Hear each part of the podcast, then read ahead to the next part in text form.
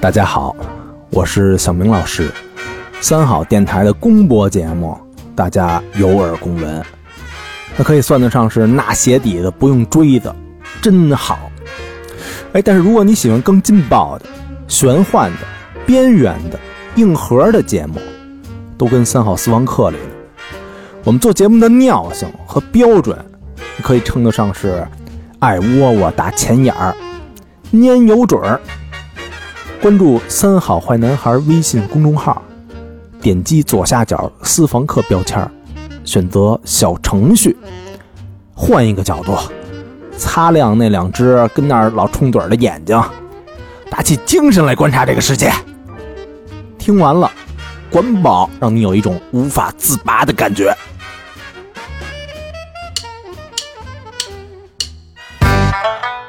一路喧嚣，六根不净，而立无影，不局有时。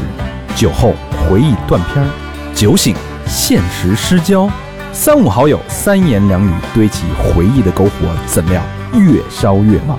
欢迎收听《三好坏男孩儿》。老哥行吗？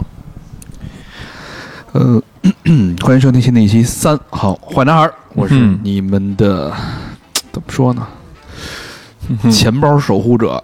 大长，你们好吗？朋友们，朋友们，朋友们，朋友们，我是高璇，我是小明老师，我是和平。呃，那些濒临破产的年轻人第二期，哎，嗯呃，拖了太久了。嗯呃，不是说，哎，就牵，咱也别找借口了，反正就是拖了很久，这个嗯千差万错的各种各种因缘际会的，反正就是直接就拖过了疫情。因但是这个投稿其实是应该是年前的，呃，一九年的投稿，呃，但是现在看感觉更有意义， 因为这个疫情，嗯。嗯、辗转反侧吧，然后今天也特别的艰辛万苦。我们大家听了这期，可能让大家这个不知道能不能听出来啊，耳尖的。这期不是在工作室录的，因为工作室不让进人。嗯没错，我们就是转移辗阵地，辗转反侧来到了那个我的酒吧录的，等于在酒吧现支了一个摊子。嗯哎，你这酒吧在哪儿啊？我说酒， 在如流啊，啊大家如流啊，东直门外，东直门外五十六号如流啊，嗯、来了也没什么人，呃，就反正就是挺挺辗转、挺艰辛的一期节目，但是我觉得特别有意义，因为第一期那些濒临破产年轻人录完了之后，反响，我天呐，无论是从那个收听量上，然后大家反馈的这种积极积极性、对节目的认可度，包括首先这个节目的价值上，完全超乎了我们预在策划这期节目时候的这种预期。没想到这么有共鸣，对，咱嘉宾也是就是褒奖啊，手各感种褒嗯奖。各种褒奖。所以第二期呢，我们还是这个呃同样的阵容啊，我们有请到了我们的小硕老师，小硕老师跟大家打招呼。哎，大家好，我这个又来了，我小说，你这疫情时候这个赔了多少钱啊？我这个疫情时候还行，逃逃过了这一劫啊，逃过了一劫逃啊！过了一劫。巴菲特都没逃过，你逃过了。 哎呦，这期节目我告诉你，你们又抄上了。嗯，但是我觉得这个时间拖一拖，其实也有好处啊，就是在这种大、好受大疫情的背景下，因为大家首先你的经济上受到很多损失，而且这种乱世，你知道这个嗯世道一乱，对吧？各有种存款就更重要了而且各种骗钱的都出来了，啊！是，更骗乱钱的现在都复工 了，你知道吗？这也得也得这个追追上进度啊，是吧？是是是，各种骗钱的，各种收债的、讨债的，嗯对吧？其实这这个现在也开始这个有这个这个这个起，这不能说起色吧，开始恢复了啊。蠢蠢欲动，这帮孙子又啊，对，所以所以在这种大环境下，它有一些特殊的意义。当我们在听这些投稿的时候，我觉得我相信它有这种更更重要的这种一通百通的这种价值，嗯可以带给大家。就这时候啊，你更得捂紧你那个手里那钱包。对，嗯，最多也就买点三好咖啡什么的，其他的你就就零消费私房课什么的。啊，建议你们零消费 啊。那还是老规矩啊，我们从很多听众朋友们的投稿当中精选了，大概这期有六个六个 case，它不叫故事，它叫 case，六个案例啊。然后案例我们其实也很早之前就发给小硕老师，小硕老师也是在家里做了足足四个月的功课，呃小明老师把把能 case- 高考了都把 case 背下来了。呃，各种揣摩这个心理啊，掰开了揉碎了自己那儿研究啊，呃，所以这期咱们还是老规矩，然后主播们会每个人去念讲述这个故事、呃这个 case，然后小硕给解决方案和指导意见，嗯，然后帮大帮助大家一通百通、举一反三的去解决问题。没错，好吧，那咱们闲话少叙啊，那小明老师来先分享第一个案例。好，大家好，我的我就是那个搞艺术的老哥，我在三好人生那些死在黎明前的罗曼蒂克中有我的小经历。那他妈的四年前的节目，嗯嗯，补充一下啊，二锅头兑了红牛一共半斤，真的没吹。好了，这次讲的呢是校园贷款的一个年轻人的经历，大约一二年前后，这也是我在上学时别人的经历。我只是聊聊这个人，他的外号叫狗哥。狗哥听着有有点耳熟啊，这狗哥到底是个什么样的人呢？我简单描述一下啊，一头蓬松的卷发，戴着小眼镜，浑身一套包过浆的牛仔牛仔服我去，啊。为什么叫他狗哥呢？因为他浑身散发着一股男性荷尔蒙的一股狗味儿。嘿，当然啊，我们狗哥人品好，在学校很受欢迎。即便是散发着这样一种怪的味道，我们狗哥也是魅力不减。说真的，在我眼里啊，狗哥不管是搞艺术还是专业技能，都挺差的。啊，不过啊，没没关系啊，他自己本身就是个艺术品。至于这贷款为什么和狗哥有联系，我觉得要怪一下当时的潮流。嗯，那时候呢，街头文化正准备迈起高亢的脚步出现在大众视野。当然，那个时间还有点不为人所知的。而一位日本的艺术家在当时的街头文化里很受欢迎，哟他就是高桥吾郎。 ，Goros，哦那暴露嗯，嗯，我们的狗哥呢，也喜欢追逐潮流。一开始只是与普通的学生用节约下来的零花钱购买一些衣服和鞋子，当然是所谓的（括号啊原单的啊假牌的居多）。嗯，尾货什么的，管管管造，对啊，这一到时候就是咱当时那个逛商场啊、想买东西的时候啊，问说您这是真的吗？哈，我我们这原单的，对， 对他他永远不说他是真的假的，嗯公司货，那对，然后这个衣服啊，穿着提高了，狗哥身边就多了一些所谓看上去很潮流的朋友。嗯，当然，在艺术系的老师眼里，这一切有点像小朋友过家家。嗯，这狗哥用我们当时在潮流杂志工作的那个那时候一句话，就是潮人儿啊，这孙子啊啊，没错啊，追逐所谓的潮流，这种人也不是蒙德里安，他们也不是草间弥生或者村上隆，嗯，一味的跟风，而丧失掉真正所谓潮流的本质。当然，狗哥在这方面是悲惨的，或许是艺术太高端，啊，太这这这这都念什么呀？晦涩啊，太晦 涩这文化水平挺晦涩的。啊！但我身上有一种男性荷尔蒙的味道， 狗的味道，这什么破产不是脱轨，怎么读出脱轨的感觉来了？ 太晦涩啊，太晦涩了。于是乎，音乐节成了狗哥炫富的场所。这个言行举止啊，充满了对经纪公司包装过的歌手假象的崇拜。但这一切都是要钱的，就如同一个月收入只有八千的时尚编辑教别人如何过月收入八万的生活一样，一切都是泡沫与虚荣的假象。而校园贷成了狗哥的救星，贷款就像是及时雨一般，每家平台呢无息三千，无息贷，下月还清。就这样，狗哥开始的提前透支自己未来经济的生活。 嗯，校园贷款呢，给狗哥的生活带来的滋润，生活在经济的加持下变得无比这个绚丽夺目，而狗哥身上的狗味儿也变了，狗哥不再有狗味儿了，而是潮流的气息。嚯，啊，对于我来说，那段时间学校的课程真心很紧张，但对于狗狗来说，上课是是什么？它不存在，根本就。为了潮流，狗哥连学也不上了。不久，一帮的社会青年找到了学校，与学校的老师沟通狗哥欠钱的事情。我不知道具体金额，但一定不少。不管是校园贷款贷款公司，还是学校，都找不着狗哥。而狗哥这里因为长期的不上课，也面临着主动留级的这个惩罚。狗哥最后被直接开除了。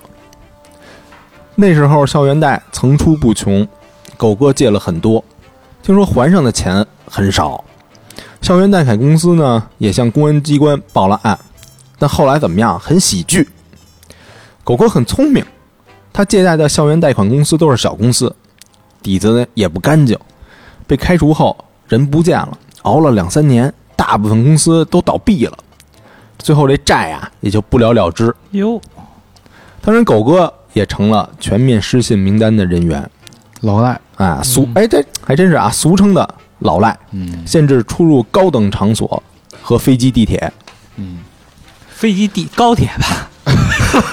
反反正这上这上写的地铁啊， 地铁都不让 这坐上写的吧地。铁啊，呃，这老赖太狠了。 那嗯啊钱那个不用还了，对于狗哥来说是高兴的，但对于狗哥的人生来说，为了追逐潮流而贷款导致学业失败这事情值不值得，我不知道，没准儿，狗哥会是中国的扎克伯格呢？这 你妹！这这 这个哥们儿，毫无悬念啊，嗯毫无悬念，肯定不是啊。嗯呃，选这个选这个 case 的其原因，因为就是有一个迷思，就是很多人都、都说过，就是我当我之前买了一些 P to P 啊，贷一些小额贷，如果说这个公司一旦破产了以后，嗯，是不是这钱就不不用还了，是这我之前还想呢，对吧？是我的一迷思。是吧？这个其实是我们，因为狗哥这个东西其实很典型的一个故事，就是为了追逐潮流嘛，嗯，买买些高阶潮牌儿，对吧？嗯这不各种单是女孩儿，男孩儿其实各种也他容易陷进这个陷阱。所有人都会有的人，但是他这个案例其实我觉得挺有代表性的，就是如果说我欠了这些公司钱，我是不是需要，我是不是就真的可以不还了？我熬死他。这个请咱们让小硕专业的角度给给回答一下啊。那咱咱这既然说到这儿，正好这个我觉得分两个方面吧。好，然后一个是说，这个公司破产之后，这个钱到底用不用还？嗯然后其实，嗯，怎么讲呢？就是这些公司破产之后吧，然后可能从结果上来说，呃，假如说，嗯假如说大肠去借了哈，嗯，然后大肠老师借完了，这个公司破产了，完了之后，呃钱不用还，可能仅仅是没人去追你而已。那就不用还了呀。对，这是从结果论来讲，就是没人去追你。事实是就是这我我就站着得着了，我就哎，对，就是这公司本身就他说的嘛，可能底子也不干净，嗯，然后他光给自己擦屁股，或者说这个光弄这些破产的事儿，就已经忙焦头烂额了。那嗯那就抄上来呀。嗯对，就等于抄上了嘛。但反过来说，假如这个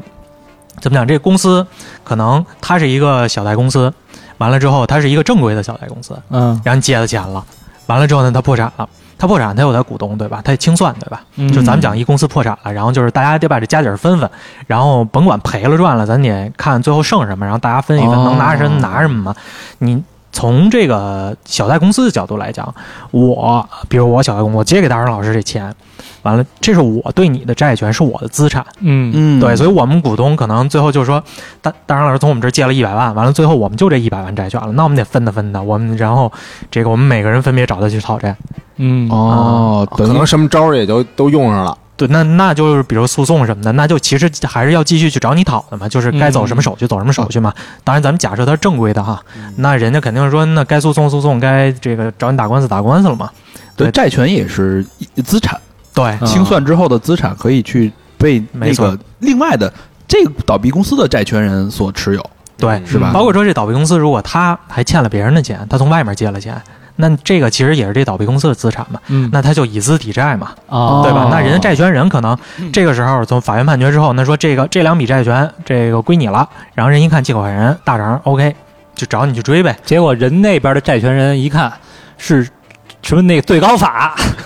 对之类的，比如说人人什么嗯哦大银行啊，央，行，对对人支持之之前支持这个小小企业，啊完了结果呢嗯，这一看哦有有你的，那人那直接派律师那团你队完了，连本带 息，专业团队 逮出死门，你对你手上那皮环就得绞了，你知道吗？对哎，那那个我有一个问题啊，就是假如说对方是就没那么合法的这种、嗯这个小贷公司，那如果说他倒闭了以后，呃，没有人找我要钱，那我会不会到失信的名单里？呃会不会变成老赖？这个一般是不会的。假如说前提咱们假设它不是那么正规的公司，嗯首先它没手段给你登征信。哦，就正好，就那咱们又说到这个征信这事儿了，嗯然后我们可以提一下征信这事儿。这他妈以后借钱就找，哎呀，你们家公司底子干 净吗？对，专门找那 个专门找社会大哥借钱。 我们是一家特别正规的公司，借是完吧钱给他 点了。那个咱们不是有那个就是看过新闻有那老赖村儿嘛，啊，对，就是整村儿不干别的，比如在在山沟里面，完了之后就靠撸口了，撸口的就所谓哪个哪个贷款平台或者哪个 app 风控对对松对完对了对能对对对，我能借出来，我还没进你黑名单，那我就从你这借，我成全村人都借，你催收来吧，完了之后你进我村打儿，出 去了，保是吧你保你有来无回，全村民跟你对干的，我把你 你来讨债，回头连你衣服都给你扒这儿，光着出去。 嗯哇，这挺棒的这个， 三好村儿，嗯，所以这是其实是一招儿哈，嗯对，那咱回来说这个，嗯，刚才说那个征信，好，嗯，征信那个就说他他没手段给你登嘛，因为征信是金融机构才有这个权利去接入这个央行征信系统，嗯啊，因为咱们这个征信系统是属于呃人行，也就是人民银行，嗯然后央行来建立的嘛，然后由它来管理的。嗯，这征信系统的这个接入的门槛是非常高的，你不是正规的这个持牌金融机构，然后你是没有办法去登这个征信的。嗯，然后关于这个正规金融持牌机构什么这些的这知识点，大家可以去咱们上一期节目有讲，包括我们的付费节目，私房里客面，啊，对私房课里面也有详细的解析。然后呢，总而言之就是说这些机构非常非常正规的，有国家批准设立的，它才能去给你登。那么这些公司首先它就没这个渠道，嗯也谈不上说给你去登这个征信了。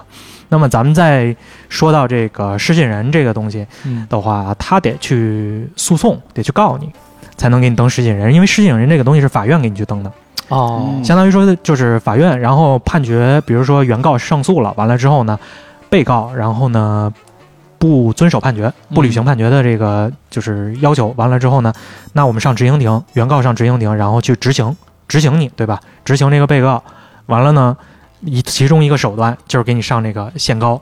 然后或者说那个限高是对限高消费，嗯限或高者消费说这啊个失信被执行人。嗯，咱们说这限高消费，就是说指的是这个，就刚才说的嘛，飞机、嗯高铁二等座以上，嗯包括那个就是你连 G 字头那个高铁最快那个都不能坐，哦，等等。地铁肯定是他笔误是吧？对，肯 地地铁肯定是能坐的，三块钱什么的，这还用还是让坐的？啊地地铁还算高消费了，你你他妈地铁不让坐，我怎么赚钱还债去啊？你不能天天让我 骑电动啊自上行车班吧了？上不了，嗯，所以咱们这个总结一下啊，就是说，如果说你这个贷款，你的那个资方嗯太专业了啊，就是你借钱的那个公司，嗯，他人家是一正规的，你逃不掉，对，债权方是你正规人的家淘那宝就是你的，你欠人家的钱，最后还是一种债权，以债权的形式转转转转给他欠谁的钱，就转就把你债就转过去了。反正早晚有人找你要，哎，对，就是那嗯那钱人家也不可能就嚷了呀，就对，嗯，但是如果说这底子不干净的，不是那么正规的，有可能你就得着，就跟那狗哥似的。没准儿那公司啊，他就是高利贷什么从别人那儿拿的，对他可能放放高利贷对的，，有可能嗯啊，可能是裸裸贷什么的，嗯，有，你就得你就得着 了，是不是？嗯但是大家我觉得也别那个有侥幸心理太，侥幸了。对，因为对他这你光看这个人倒闭了，那人你要是那个就是你借钱给人家的人呢，你要是投资者呢，那那个公司跑了，你的钱也一样要不回来，嗯，嗯，对，吧？嗯，他两头吃呗。没错，嗯，第二个呢，就是所谓这个失信失信这个能力，一般也只有大的这个正规的呃金融机构才会有能力去把你让你变成这个失进入失信名单，嗯这需要这个很很就是强大的这种法律对，后或者盾，或者咱们说那个最浅显例子就是，你说那个一个贼可能去派出所去去说有人偷我的东西，哦然后说他嗯这是我从别人那儿偷来的东西，他给我偷走了。啊，对，呃就就就是说他不可能贼喊捉贼嘛，简单来说，就嗯对他不敢去法院去告你，因为他自己本身屁股不干净。嗯，所以这种侥幸心理尽量不要有啊，可能性是有的，但是侥幸心理不能有，这估计也落不到你头上。嗯就别借别贷，好，那我来分享第二个这个案例啊，这个案例我觉得特别有意思，因为我当时看的时候，我觉得他就是从侧面印证了，就是你如果这个被催债的人是你的话，嗯，当时他那个他把那个短信全截屏了，哦，他把那个说的那些话全都发过来了。我可以，就待会儿我给大家念一下，这能感受一下。如果说你现在就是被催债的时候，你将会得到什么样的一种对待？嗯就，是他在讨债的时候啊。很紧张，很有压迫感。哎，感觉你听着啊，嗯，这个朋友的投稿是，因为他属于应该是间接的受害者。怎么说呢？事情是这样的啊，呃，我大学毕业以后来北京实习工作，顺便换了一个北京的手机号。哎，这个我也换过手机号啊。嗯自此，骚扰短信和电话就没断过。其实呢，这个手机号的上一个使用者用的一个叫某钱宝的 APP，贷了很多钱，逾期没还，而且应该是联系不上了，所以这个手机号呢，估计是他的唯一的联系方式。哦，是这么回事儿。我明之白了我之前我换了一手机号，就是每到月初的时候都会提醒那人那个之前那个手机号老板来主巡查人了写， 啊，给你给你发短信，呃，不行，他他是他没没这个经济实力啊， 都会有银行，这是从业人员 的，你都是哎，都都会手机落地这儿了，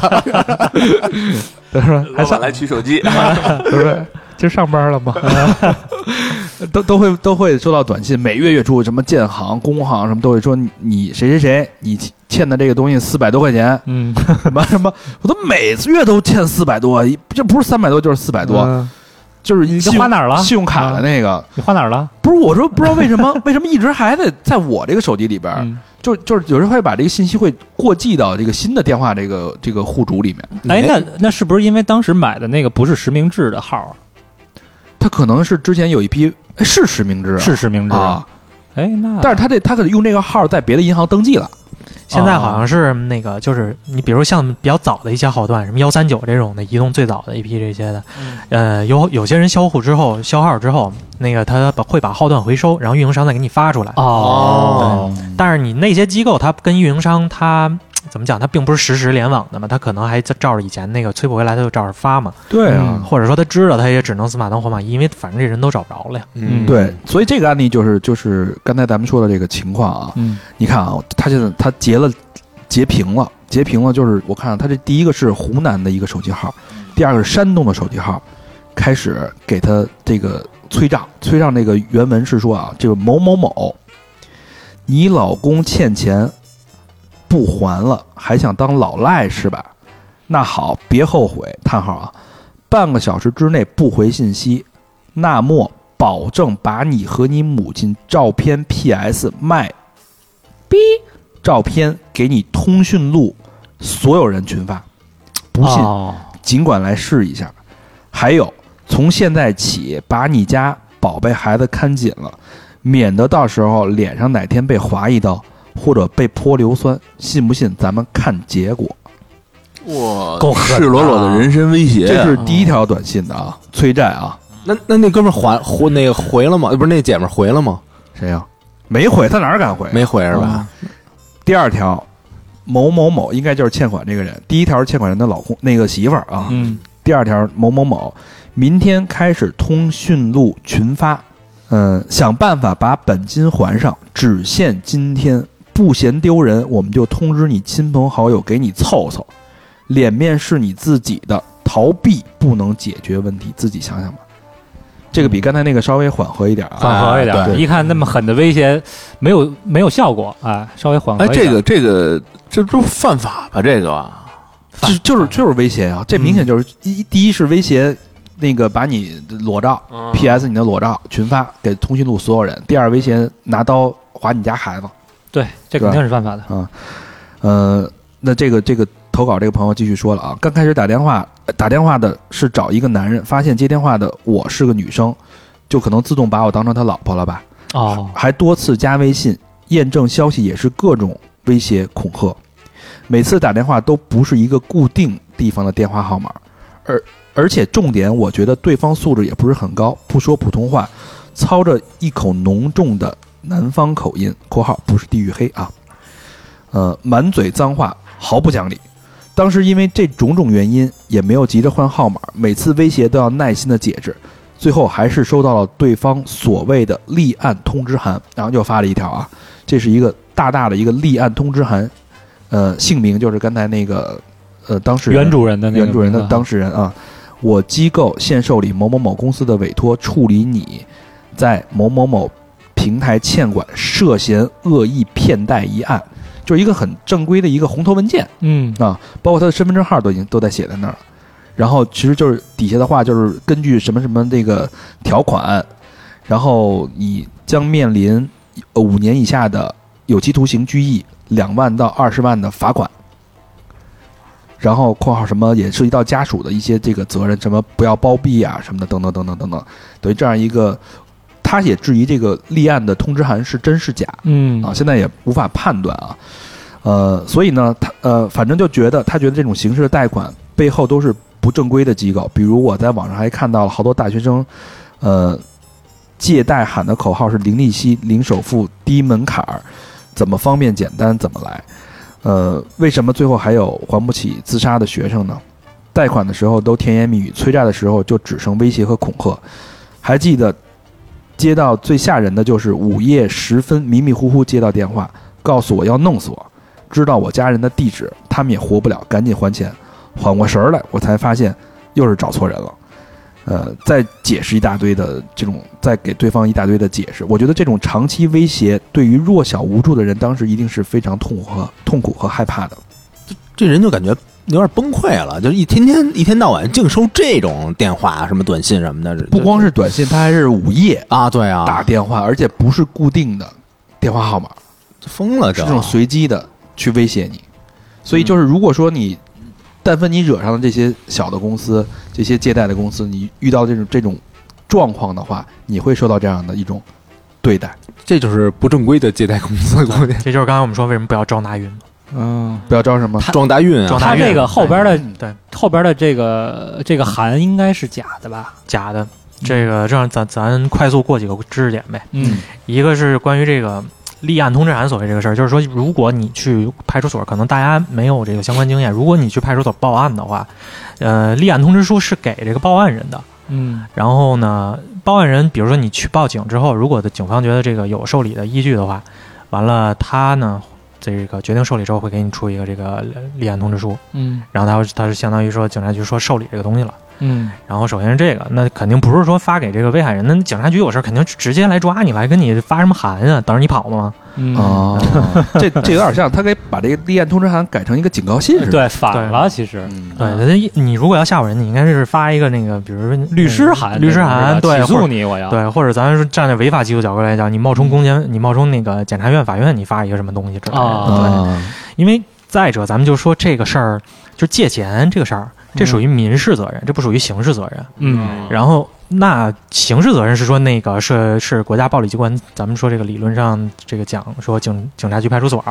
然后还有公检法这些的去对你实行强制强制措施。嗯但是民事责任就是说我和你，然后借个钱或者怎么样的，我们去打官司就完了。完了之后，我最终无非就是赔偿、道歉嗯等等的这些手段来补由这个败诉方补偿这个胜诉方，哦，不涉及到这个东西。不管你你再怎么样的话，也不可能说就就是抓人，呃，而对也也不太会判刑是吧？对，没不涉及到判刑就。嗯对民事责任不涉及到判刑嘛？咱们也是强调一下这个，就是说，假如有碰到这种情况的话，不幸陷入这种情况，也不要就是轻易被这种东西吓倒吧。嗯哎，完了之后，再有就是这个，它这个催收这东西，就是现在其实以前可能我不知道这个故事发生的时间哈，可能呃发生的时间比较早吧。现在这是不是不早，这儿写着发短信的日期呢，哦是一九一九年的三月份，不是二一九一九年，嗯哦，二零一九年三月份是吧？二零一九年三月份。对，因为为在二零一九年的年中，相当于出了一个东西叫那个《关于办理非法放贷刑事案件若干问题的意见》，嗯这也相当于是那个最高法，然后公检法他们最高检之类的，嗯然后他们一起联合印发的一个东西，相当于最终最最。最后终于把这个事儿统一有了一个非法放贷这个事儿有一个统一的意见。以前其实咱们怎么讲呢？就是说有人行，咱们又提到央行啊嗯颁布的这个贷款通则，就说只有金融机构能够出于盈利的目的去发放向不特定的对象，就是社会上随便谁，嗯就是只要符合标准，然后就可以发放贷款的。但其他的这个些人不能够随随便便，你没有那张金融许可证你是不能放嗯的。但是法律反过来又会说，为了保护民间借贷，我们说这个民间借贷是正常的。嗯比如今天我手头有点困难，我跟你借一百块钱，那不可能说这个法律法律说你这东西是涉及刑事案件之类的，嗯对吧？或而且为了保护这个咱们说市场经济的活跃性嘛，所以说这种正常的善意的，比如公司和公司之间、小小生生意老小生意老板之间这种的，嗯或者人和人之间这种正常的拆借是不违法的。那这其实就形成了一个呃，也不能叫冲突，它中间有一个灰色地带了，相当于就是可以钻空子的地方。嗯，那么，于是就产生了种种的，包括前两年，咱们就近几年来这个互联网技术发展嘛，然后有很多人利用这个互联网平台就钻了这个空子，完了说我把自己伪装成合法的民间借贷，嗯，完了之后借给你，完了你们诱骗你去签合同，然后反过来最后去告你，然后呢是他反而可以利用法律上的种种手段给你像什么失信人、限高之类的、被执行嗯等等的。那么最终咱们说了这么多，最后这个规定在去年七月的出台呢，终于说有，呃，那么有这么一个可以入刑的标准了。我靠，就是说，因为以前你再怎么说，最多就是法院不支持你那个百分之二十四到百分之三十六以上的那个利息嘛，嗯然后可能正常范围内利息你还是得还。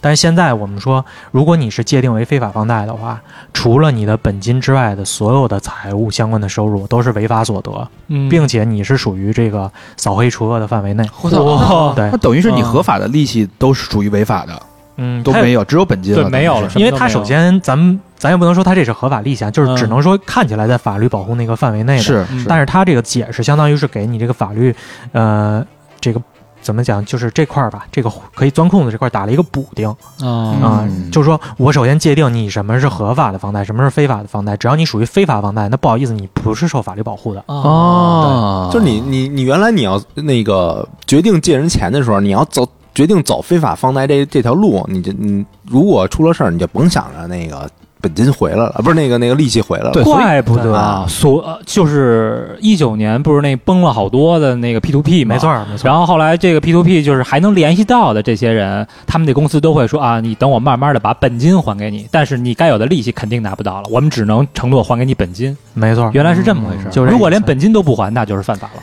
因为在非法放贷的情况下的话，当然了，就是因为它本金的话，看你的来源嘛。如果是你，比如你是一放房高利贷的，完了这嗯钱是你自己的，当嗯然那你是你的合法所得，那也不能说法律就是因为你判刑就擅自给你剥夺了嘛，因嗯为这不属于你的违法所得嘛。所以你该还本金还是要还本金，但起码不会说利滚利，因为高利贷最后那本金其实不算什么，对嗯利滚利最后利息是本金好几倍啊，那种的。哎，那就换个角度来说，现在我再碰上换放高利贷的，我是不是就等于就无息贷款了？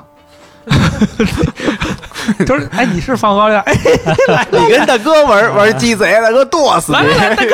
但是但是咱们说说咱咱细说一下这个这个相关的问题哈、就是说它里面有个界定，就是在达到一定的量或者一定的程度之前，嗯它是不算非法的。比如你你你可能像他说像不特定对象，你个人像不特定对象放是犯法的，但可能你只放了五个人、十个人，嗯对，就跟那个咱们有那个比如偷窃多是三千以上算重大，哦五千以上算重大，三千以下算小额拘留十五天。嗯这种的一样，就是它会分情节轻重，给你设置不同的标准，哎，那这是按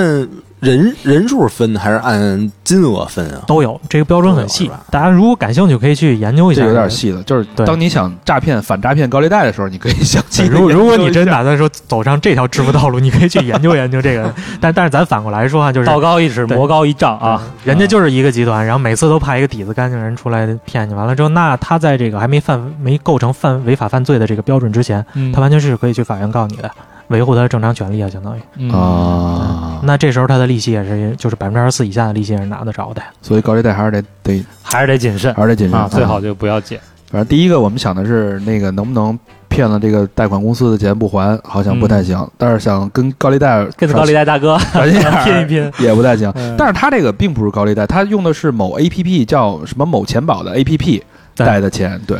它这个就涉及到另外一个问题，就是咱们讲说，在咱们刚才说那个是嗯、呃定义违法放贷那个司法解释之前，或者是意见之前，嗯有那个关于扫黑除恶的意见嘛？因为这个大家可能也都听说，就是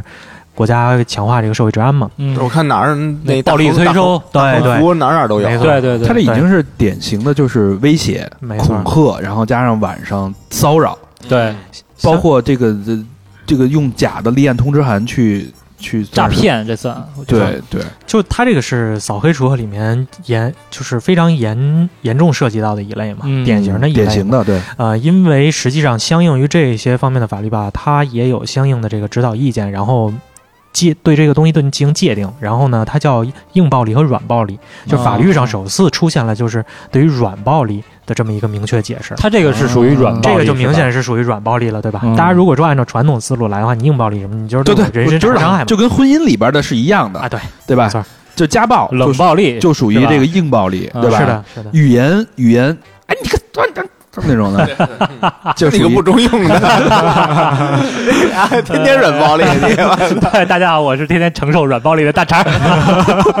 我操，软暴力还行。嗯，对，所以这这个，假如说婚姻关系，比如说家庭暴力这东西，你很难界定嘛。但是对于这方面的话，其实很好界定，嗯就是它它是有一系列严格的判定标准的。嗯你，沾上这个边儿，你就属于被扫黑除恶的对象。嗯我觉得这个是对于大家很好的一个保护吧，因为，呃，上次我我记得上次咱们也提到啊，上一期也提到这个，就是催收公司的各种无所不用其极的奇葩的手法，对，那个真的是搅你无法正常生活的。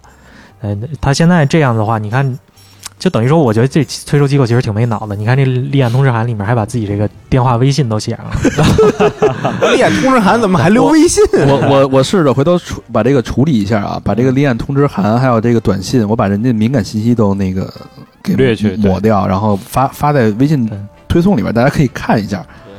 嗯咱就顺着他这往下捋，就说咱遇到这种情况咱怎么办？嗯，假如咱们还是说不幸遇到这种情况，对啊我们首先要做的肯定就是去公安机关报案，哦去派出所报案，直接这个没问题，就直接立就案了。是我靠这个威胁短信和威胁电话就已经可以立案对，了，是吧大家保留好证据。对，嗯像他不是还发这个什么立案通知函，包括他这里面还留了电话、微信，现在都是实名的，对吧？嗯一报案立马就查到是是哪儿的了，是谁的了。嗯，对，即就是你哪怕注册一堆手机号的话，你顺着这个人的关系去摸，公安机关一摸排，很快就会可以摸排到。对，那么再有就是说如何预防这种事儿，就是我们倒到最头儿，就那个手机号。嗯刚才咱们有之前提到那个买手机号嘛，对，咱们尽量不要去买什么吉利号之类的，从那个收贩收号的那个贩子手里面去买号。哦嗯完了，因为你就有可能遇到这种情况嘛，这个号之前不知道谁用过。对。第二就是说，咱们在运营商就是尽量或买新的手机号的话，去运营商开卡，嗯去移动、联通营业厅去开新的卡，或者从网上商城订。完了，开了新的卡，假如说你你买了这个付费的这就是花钱的这个好的号，吉利嗯号是以前的这个有人用过的，那你就去找运营商换，嗯哦，对，就去找运营商换就完了。嗯，这挺好，六六六换一八八八，换换到没这事儿为止呗，反正这都是属于合理的要求嘛。嗯是对是运营商一般也会答应。所以说，这个大家其实没有人愿意去欠钱啊。但当你欠钱的时候，但你被威胁的时候，这首先咱们也学会保障自己的合法权益。你已经是被他违法了，对吧？哎，那欠了钱的那个还能报警吗？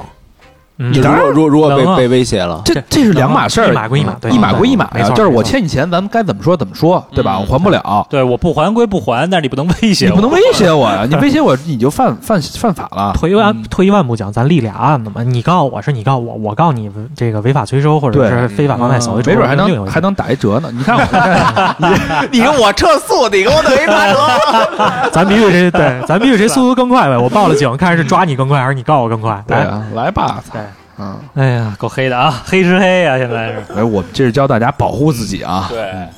那我这儿来一个啊，呃，这件事儿呢发生在我的一个学弟的身上。那一年我刚出来实习，发小的父亲因为高利贷的事情寻了短见，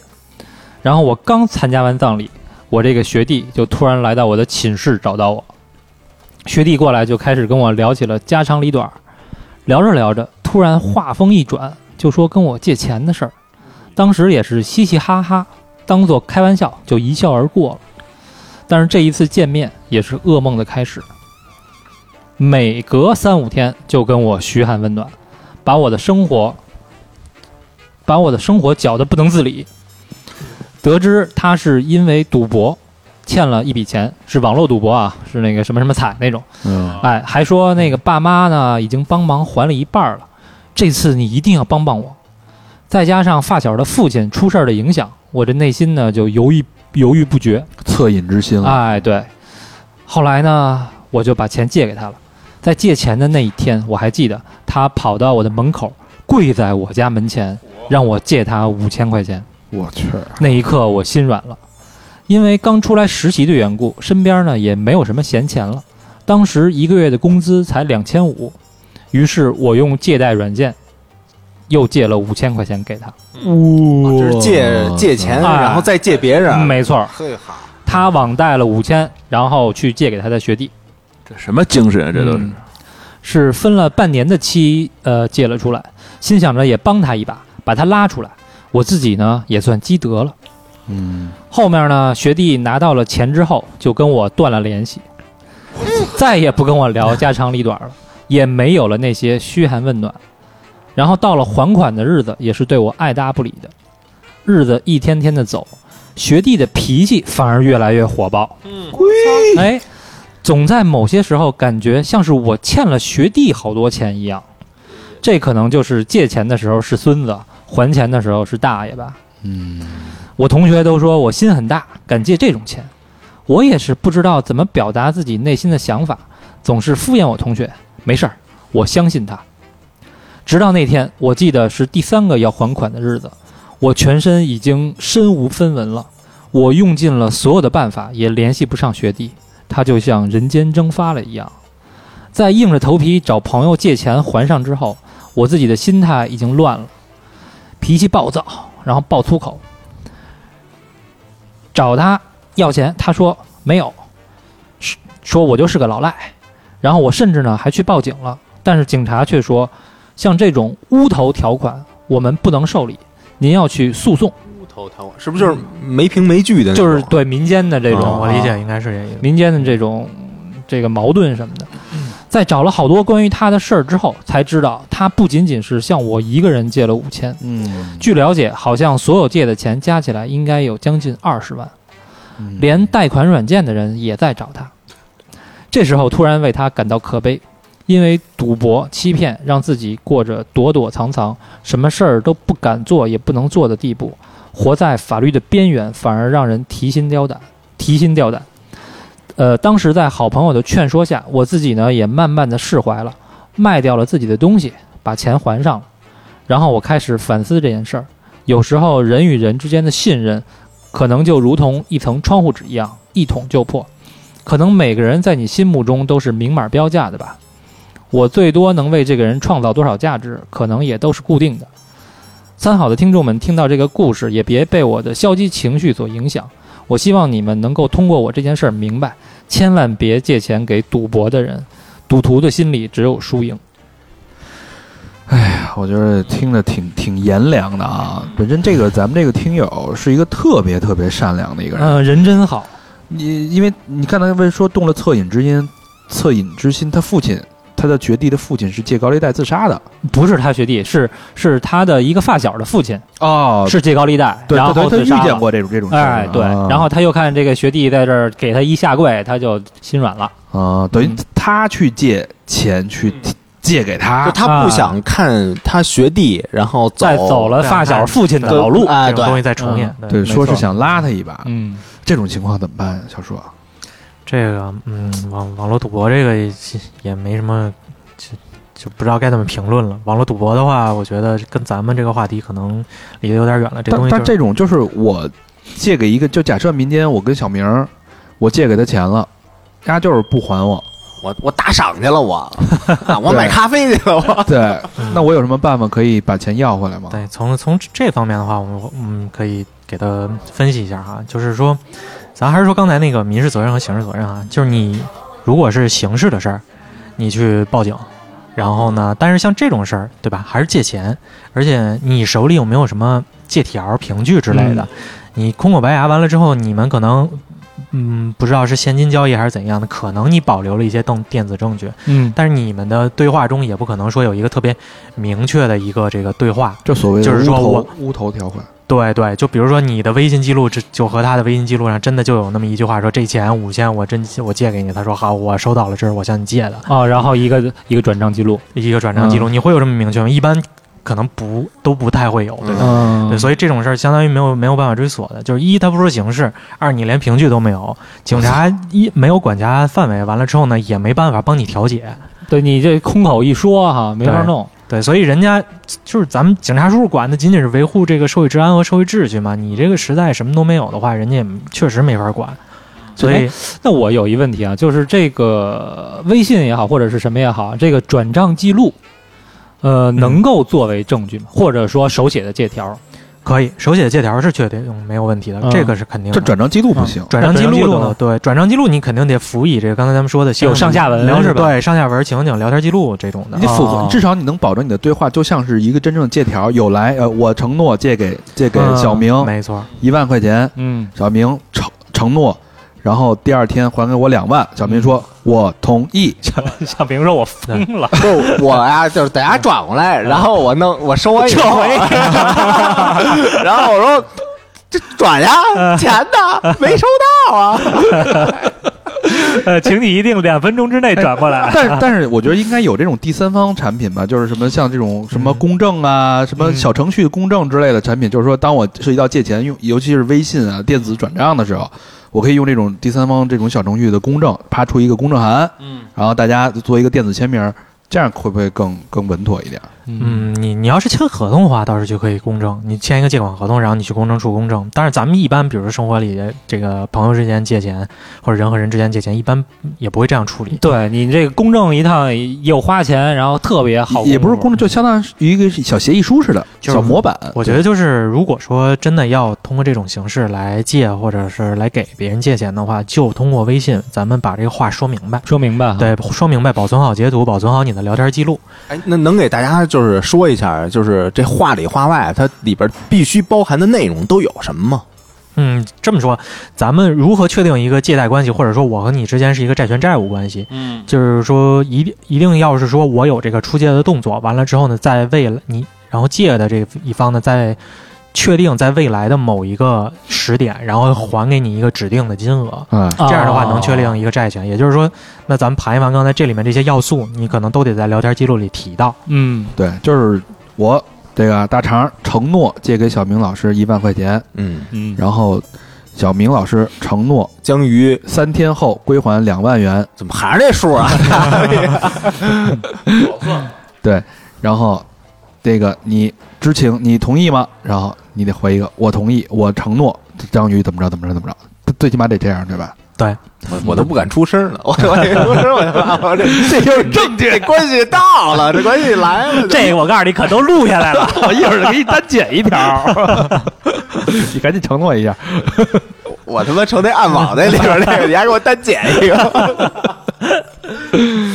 嗯，好吧，这个其实就刚才就是一典型的一个人情人情债，嗯无头所谓无头条款，无凭无据，这个这哥们儿心态也释然了，把自己东西全卖了，最后就是认倒霉，我就认栽，对吧？但是他他这个不光认栽，他对于这个人情、对于友情，其实已经产生怀疑了。以哎后再也不会借钱了。嗯。 就是好多人吧，就比如说借钱的时候，他老觉得，就是如果要出现这么多那个乱七八糟的，就感觉跟结婚之前那个财产公证似的，他可能心里有点别扭，他会觉得影响友谊。但这么一看啊，还挺挺必要的对，是可能觉得有点爱面儿什么的啊！对对对，他这也只是学弟而已嘛，又不是像咱们这种关系，是吧？其实我觉得，我嗯哎我觉得想问一问题啊，就是如果现在借钱，就你看现在这么多人借钱，我就我就特纳闷儿，你说什么微信什么不都能借钱吗？干嘛非人跟人之间借呀？就这不是是没利息吗？熟人借快啊，微信那个也是，不是当天到账什么？那不是有利息吗？对，我管你借钱，我我管们你凭借，关系，你看那个叫周转三很多人就是，就之前我不也有这事儿吗？他借钱的时候也说那个利息该怎么算怎么算，谁跟你算呀？老是这怎样。么算 的？哎最后给你利息 了怎么吗？算没的？有对吧？张嘴吗？我操，按那个那那该怎么算？我都玩那个百分之三十六的，你跟我算得了吗？对对哎你，你你也不好跟人把这事儿说明白，嗯对吧？我管你借一万块钱，我用了一年，你敢你好意思管我要一万一万零五百吗？哎，其实我觉得呀，要是说这个别人跟你借钱，啊，你实在这个不好推怎么办？可能那种一两万的哈，嗯，就他妈的直接那个查一下微信或者那个支付宝利息是多少钱，一年的利息嗯嗯两万块钱，一年的利息我他妈直接打给你，什么意思？我把利息打给你，你还跟微信借，利息算我啊的，哦，哎呦，哎，哎这招还行这是吧思路可以就是一般实在拒绝不了的啊，嗯那有道种理在座几位都可以拒绝 的。或者呢，我就是咱们原来一见见鬼嘉宾不，他不是放贷的吗？ 到时候把把他的名片给推 过去。他那应该是从去年六月份那个法律出来之后就 转行了，是吧？那嘉宾最近干嘛嗯呢？是转行那了。嗯卖手表 的，呃，好吧，这个我觉得这个朋友之间借贷啊，亲亲兄弟明算账，这这个嗯东西到哪儿？微信的这个借钱方面，大家一定要注意好保留证据，这个特别重要，要不然你最后哎对真的就是只冤大头，你立案人都管不了你，警察都帮不了算民间纠纷。啊嗯。下一个 case，嗯，下回我来一个啊，呃，这是我遇到的一个不可思议的故事，即使过了快一年，还是让我无法忘怀。我先将这个女同学称之为小红吧，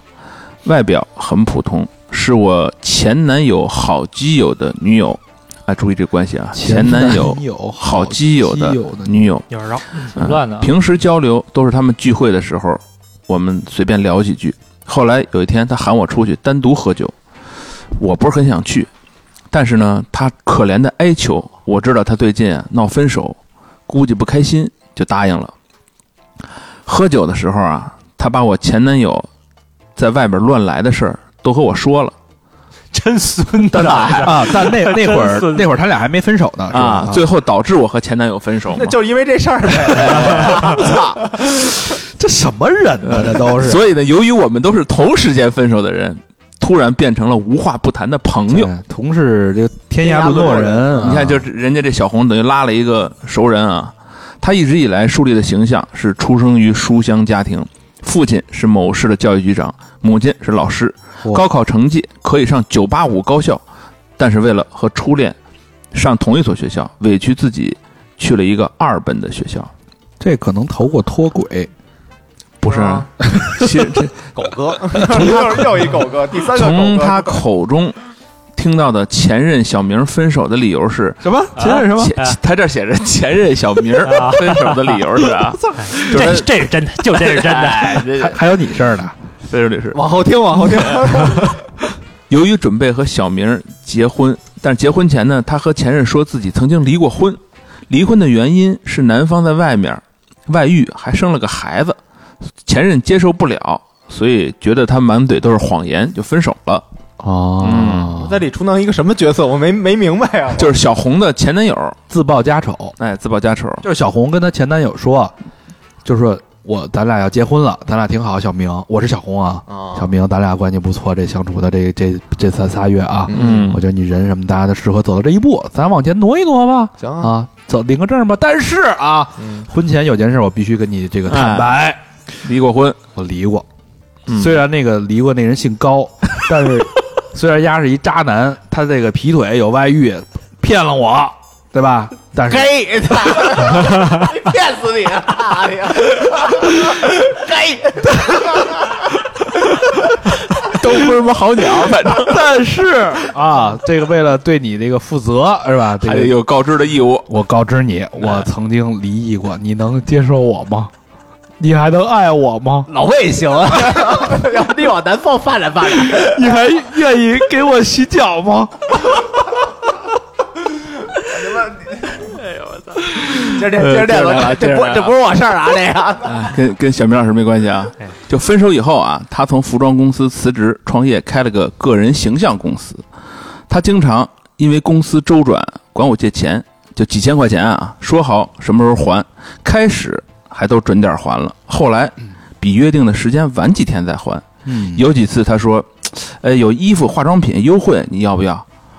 我说看着这么便宜，就来来吧，就立即转账。但是东西可一直没没收到，嗯我不断催这，是一高手啊！哎，我不断就催啊，他说这东西啊找不到了，啊，嗯，所以呢就把钱直接还我，就说明这钱在他这儿周转了一段时间，哎，啊，这东西找不着了，我得把钱还给你吧，无息好啊贷那款还行，哎把钱还我觉得很奇。怪，有的时候他会紧急给我打电话说，哎，我打车，完了突然发现微信里没钱了， 然后呢，你能不能借我点钱？我就转他钱救急。后来我就纳闷儿，他怎么连打车的钱都没有呢？公司他这不是弄了一个个人形象公司吗？装修好了，但是呢，公司一直以来就是他一个人。为了拉流量，他从某个论坛拉的一个，他从某个论坛拉的一个几百人的微信群里啊，整天在里边吹嘘自己情感和家境。他说自己家里人怎么着怎么去新加坡移民了，嗯，什么有钱，群里大部分都是男生，都在舔他。接着他举办了本地网友见面会，嘿，呵，粉丝见面会哎，啊，拉我过去，并且认识了我现在的男友，哎也算有收获还。还他一个。我和男友在一起，也算是他和我男友的朋友做了僚机，关系有点乱啊。反正就是通过这他认识了现在男友，嗯，在见面中，他看上了另一个男生，不断追求告白，结果男生拒绝了他。小红啊，对，之后他貌似越来越缺钱，拉我去做卖烟的生意。我劝他好好把本职工作做好，他说自己先去群里卖烟。突然有一天，他打电话问我借十万块钱，说急用，我肯定是没答应啊。这这突然一转，多次在群里做手机、衣服、鞋子等等优惠的活动，大家看到这么便宜就都买了。很多人给了钱，一直没收到他的货，渐渐的事情就走到了崩坏的趋势。嗯有一天，我接到了某个群友的微信电话，我和他平时不怎么说话，突然和我电话就开始拉过了，很 很尴尬。我有种感觉，我就问：“哎，你是想问小红的事儿吧？”哎，对方突然变得有点激动，他说：“哎，你是不是管小红借了十万块钱呀、哎后来我才知道，倒打一哎，耙，后来我才知道，小红每次管别人借钱的时候，都说我管他借了钱，完了买东西不给他钱，我很生气，就问他说你你从哪儿听的这些啊？后来他说，呃，后来他知道这都是误会，和我道歉，说不应该到处乱说。他道歉完，我更生气了，就把这人给删了啊，就这网友啊，就把他删了。我被拉进了这个群，在群里都是被他骗的群友，有的群友向他买了苹果产品好几万的东西，他就编造了被下下属偷了的故事来拖延时间。后来发现他根本没有招人进这公公司，公司都是关着的。有的群友问他要货，说要给老婆当生日礼物，他让人跑了四个地方去拿货，整整跑了一天都没拿到货。耳机一个地儿，充电线一在一个地儿，对，有的群友是接了他给的外单，问他借钱，结果做好安排，都做好了安排以后，外单黄了，发现甲方根本没这个人。小红在途中借了五千，他就是利用人的贪小便宜的信贪小便宜和信息不对等的这种方式借钱，大家都很生气，集体向他讨讨钱，他还欠我六百。还是分了三次还给我的， 看来是真没什么钱， 就借的多了，就一直拖着。后来他公司关门了，大家都在猜测他为什么这么着老借钱呢？据说他根本不是什么优秀家庭背景和什么学习好有能力，就是普通农村家庭出来的。离婚是真的，但孩子是他自己的。 男方离婚，估计也不是什么外遇，但是还是没有找到他借钱的原因。有一天，我收到了一个小贷公司的电话，终于水落石出了，果然是撸小贷，借了钱，还最低的款金，还不上，接着再去挖新的坑。小贷公司会打通讯录所有电话，他借的钱估估计都来装大佬了，就装自己有钱人啊。我说还追人家呢做吗？装逼来了。啊对，嗯，请吃饭摆场没用了吧？泡男生估计也是为了能够上岸，有个长期的饭票。现在已经好久没有他的消息了，估计又换了批新的人骗吧。文章就是大概把事情说了一下，细节没仔细描述，但是一直生活在还钱的恐惧中，借钱的筹划中也是够累的。奉劝大家远离陆小贷。这写的有点乱啊，这人还没给逮起来呢。这人反正活着够累的，啊嗯，活成这样我操，这就是戴了一副面具啊，对没有一句真话。太假了。这这个把自己等于自己都信了，自己编那故事，嗯，还得弄一公司啊，什么这那个的，就我就感觉就是，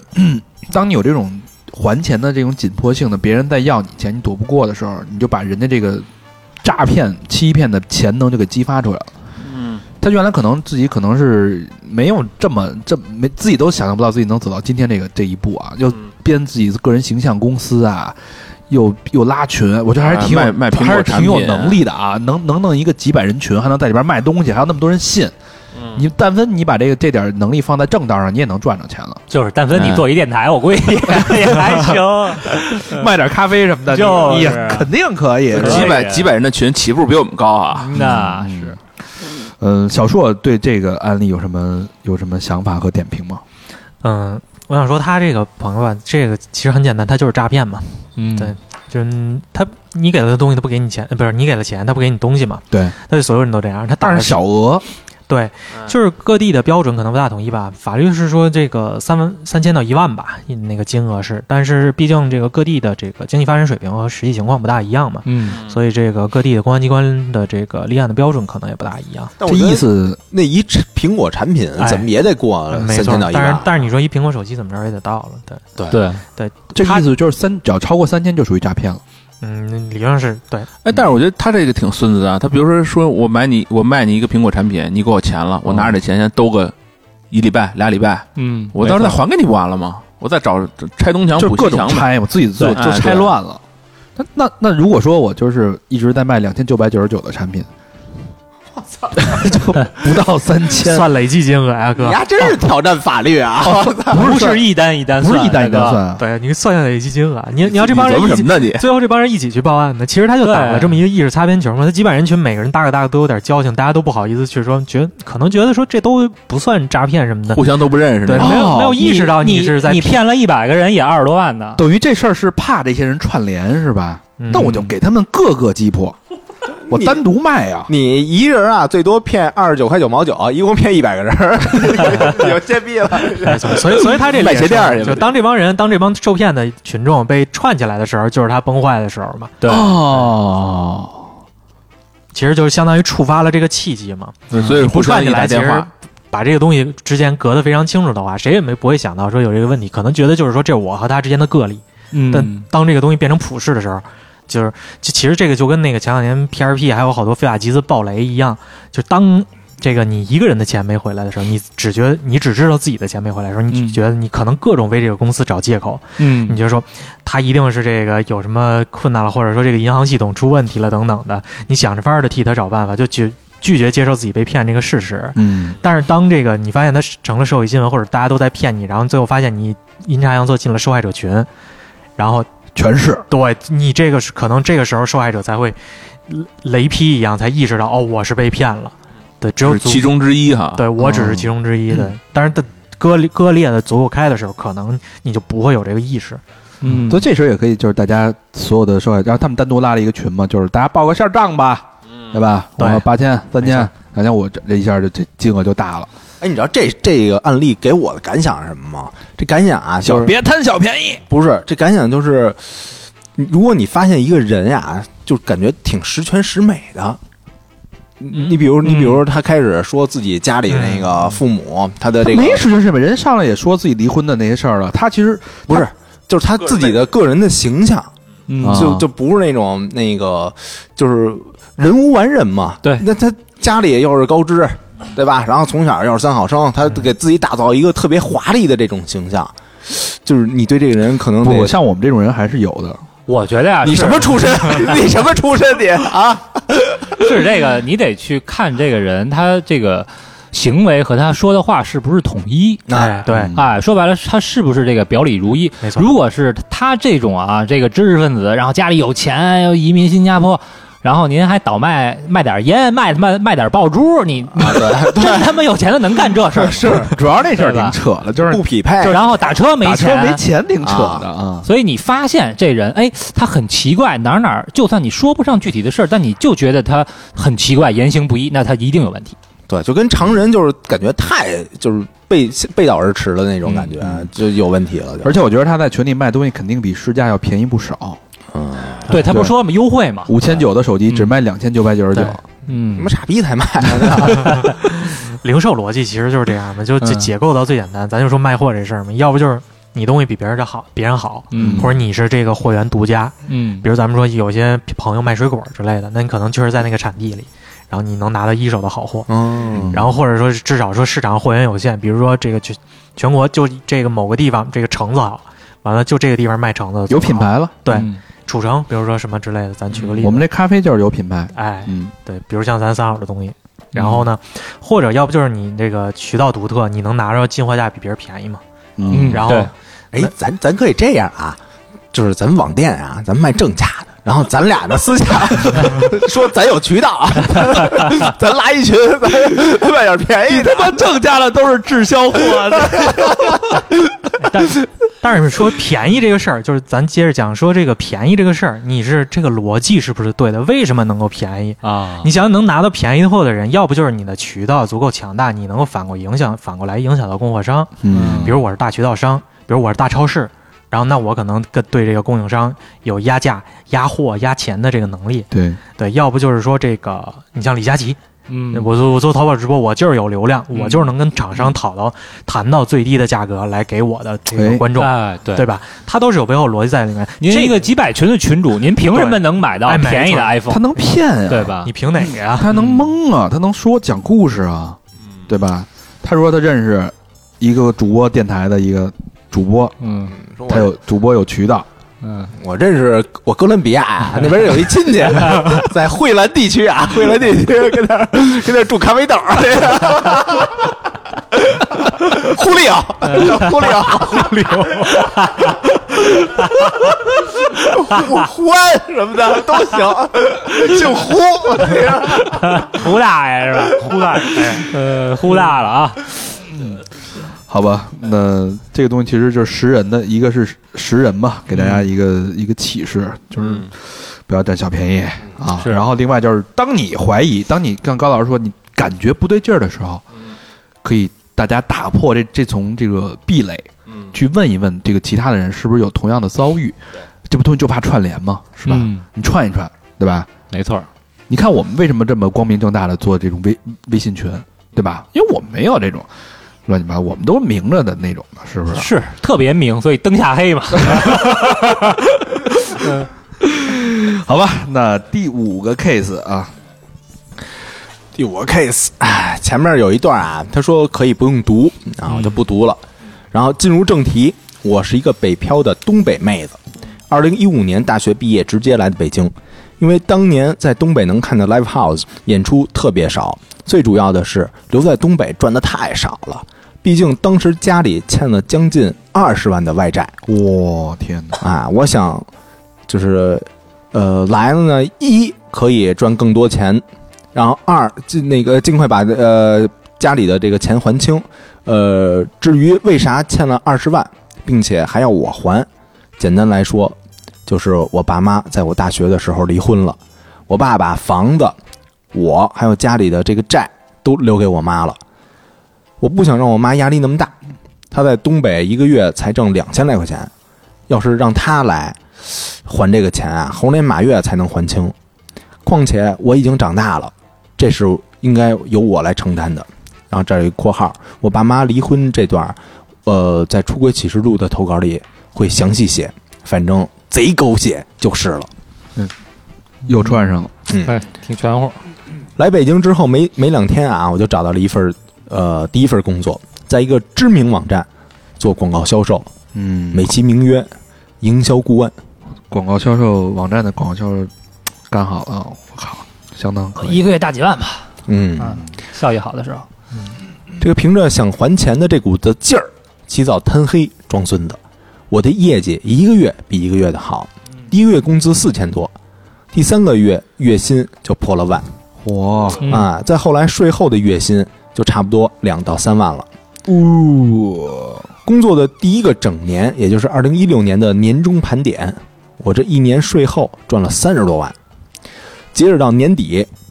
我给我妈拿了整二十万，还清了家里所有的外债，爽，嗯棒！我也变成了老家亲戚中别人家的孩子。嗯，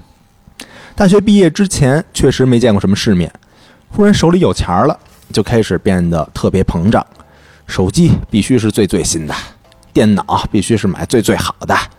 初高中时候喜欢的东西买不了，现在就疯狂的买。报复性消费，嗯，这说有多疯狂呢？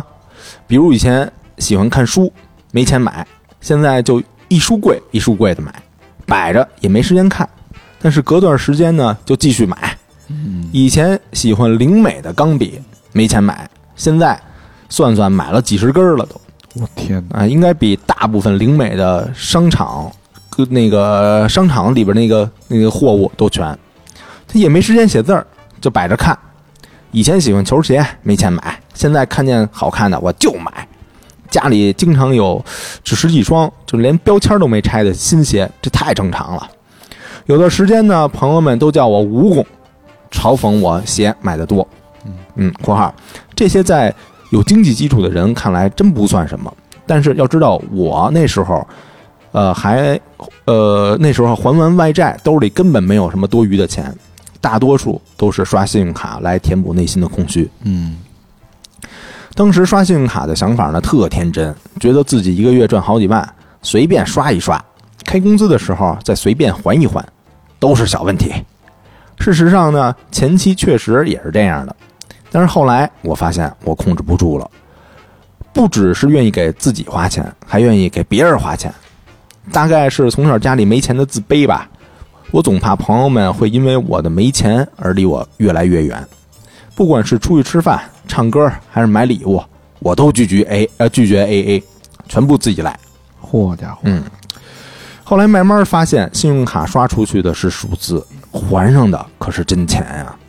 我发我发现我还不起了，开始欠着信用卡，也要满足自己的虚荣心和收藏欲。后来做销售做到了全国的 top，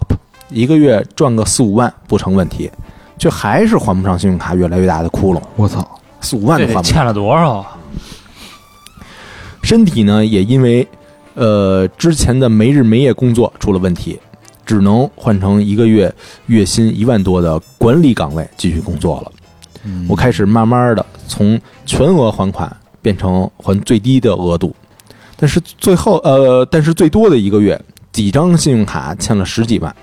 说实话，那时候真有点慌了。那天我忽然拿起笔和纸，好好的，这笔是不是那个灵美那个？ 终于用上了， 好好的算了一笔账，我总共欠了信用卡多少钱，有多少分期还款，我该怎么还？嗯哎，这个时间段呢是二零一八年的事儿，嗯就好像从那天开始突然觉醒了，自己过得好与不好，其实跟花多少钱买多少东西真的不成正比，也跟别人的评价没什么关系。于是呢，我开始自己做账本儿，比如每个月给自己两千块钱吃饭，五百块钱交通，五百块钱买烟，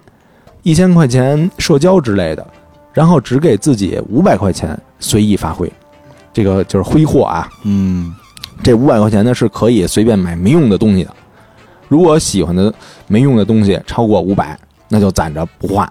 等什么时候这个额度攒够了，然后再买。嗯慢慢的，信用卡从欠款，呃，十几万，呃呃，欠款十几万到十万到八万，到现在的四万。虽然不像刚工作的时候一年就能还清二十万，但对于现在一年才挣十几万的我来说，用一年多的时间还了十万块，这是对自己曾经错误的另一种交代。好吧，我的这个故事没有家破人亡，没有妻离子散，呃，分享出来呢，只是想告诉大家，物质的东西并不能决呃解决内心的真正空虚。你想要的东西未必花钱才会是是最好的。其实，我们人生中真的需要正视自己，需要正视苦难，也需要正视贫穷，呃，当然更需要正视自己的财富。希望我们都变得更好，希望三好更好，希望哥哥们越来越有钱。嗯，其实这个这个姑娘其实挺，我觉得她是挺理性，然后也挺聪明的一个人。还挺励志的啊，对，到最后他你看给自己做做这种账账务的规划，其实我觉得特别好，就是他这种规划，但是再加一个就是那个投资什么的，投资理财什么的，因为但是他现在要还账嘛，等还清的时候，得把那个还账的钱做用一些做一些投资，其实是一个特别理性的一个理财的一个方式。哎，那嗯就是现在那个特别流行的日本那什么手账什么的，嗯里边有什么就是支收入多少，支出多少，不用那么费劲，你直接下个 A P P，现在这种嗯记账 A P P 满大街都是，它都连着那个贷款的。哦 这记账 A P P 里边看里边都现在都能贷款 或啊者。你那银行 app 好一点的话，你那流水它自动给就给你归类了。对对对，嗯就这个事儿嗯其实已经是非常简单了啊。嗯，嗯，这个这个案例其实就是特别的典型，就是现在的所谓这种消费主义，因为大家现在这种社会，你看他是疯狂的工作，把自己所有自由都交给了工作，你被工作束缚了，你没有身体也交给你没有工作啊自由，身体也交给工作，你唯一的自由就是消费自由。嗯就现在，我觉得大多数人都是这样，我们的每天是身不由己。你唯一你感觉你是一个自由人，只有在你花钱的时候，你可以随心所欲的去选择。这个特别能理解，因为当时在寒暑假的时候啊，好多老师，然后那个没黑没白样的上班儿嗯上课，然后他只是买完东西，然后晒朋友圈那会儿，觉得是自己是一个最自由的人，是他连买买东西的过程都觉得不自由，只是晒朋友圈嗯那啊会儿最自由。啊然后看看大家评论哈，那那几分钟啊回一回评论。对对对对对，对这个小说有什么点评吗？我觉得咱们这位朋友特别幸运，嗯因为他提到了他这时间是一八年，嗯，你想想，如果看你挪到了今年，你这个事儿，哦，对我天哪！真是你你欠着十几万，然后这个公司在裁员什么啊的，对，再挣不着而且钱。他还干的销售这种岗位，现在这个情况，你销售怎么去外面跑，怎么去干？我操！真哎，是的，但我问一个问题，就是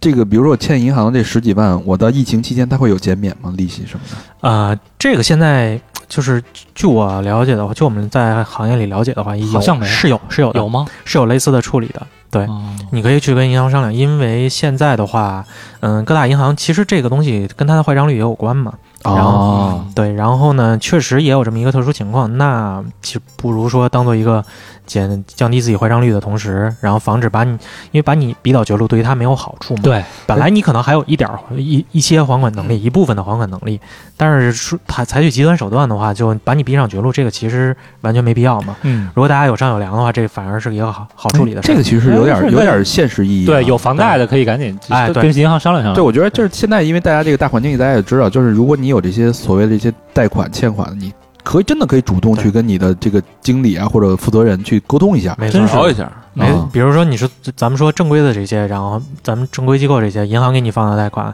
或者贷款公小贷公司或者典当行等等的，嗯然后你这些机你是做生意的，或者是有什么经营贷款、个人周转用的，去跟银行谈一谈，去跟这些机构谈一谈，然后这些正规机构他会接待你，然后大家有有商有量嘛，嗯，嗯，这个是可能是有这个的。我去至少据我听说，有不少银行这种个人的经营贷是有这种类似政策的。消费贷，啊消费贷其实有点难。是吧，呃，消费贷稍微有点困难，那就看银具体银行了。可能有一些小银行会有这个减免吧，但消费贷按理来说，因为你指定用途是消费嘛，实际上没有什么减免的理 由。啊哦是，而且东西你都拿走了，我操，你不能让银行对自己买单啊。或者租金贷，可能也从理由这个上面来讲的话，你也可以去看一看有没有。哎，嗯，这个挺好的，我觉得就是对现实生活有一些指导意义。感觉还挺人性化的啊，这银行。现在都是，就刚才你说了嘛，他背后也有自己的考量，对对对吧？因为你你把这个羊羊都给弄死了，你上哪儿薅羊毛去啊？对，其实大家都明白，就是说过了这阵儿嘛，你把这个是过去，然后是喘回气儿来嘛，喘过气儿来，然后再复苏的话，那是一切可能都会对啊，就都恢复正常了。嗯对，对没但是有必感要觉传说中的报复性消费没了，嗯，报复不起来了。嗯估计都是从事从事旅游业的人比较多，嗯嗯，都缓不过来了都。嗯，所以这个也是提示大家，为什么说他他这个事儿幸好没拧挪到今年，就是说要有一个风险意识。呃，对于金融机构来讲，风险控制风控是最重要的一个东西吧。嗯，特别我好觉。得我们作为人，就是每一个个体来讲的话，对于自己的生活，对于自己的这个人生，也应该有一个风控的这种意识。你要有一个你的风控管理的一个系统。手里留点钱啊。对 人无远虑，必有近忧嘛。人是小了对说吧就是说咱们自己留留点钱，往然后再高一点说买买个保险，然后给父母买个保险，然后呢做一做自己的财务规划，就像咱们这位朋友一样，嗯，对都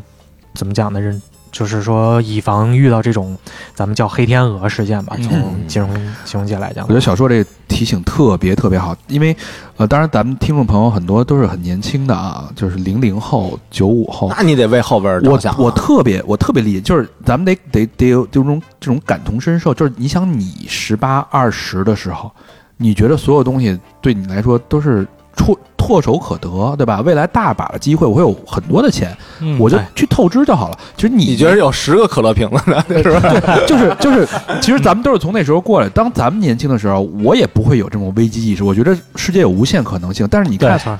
呃，刚才小说这点特别到位。第一就是第一个危机就是你这种像这种大灾大难的这种嗯，这种风险，那那未来你以后这频率是多少，咱们也不好说，是不是？你既然能发生第一次，那你是吧？对，咱们已经遇到过，其实咱们三十多年的人生已经遇到好几次了。已经见证见证了几次历史了。对第二就是，我觉得它这个有代表性，就是你的身体，你你跟你预期你未来的这个规划，你能赚多少钱？四万、五万一年，三四十万。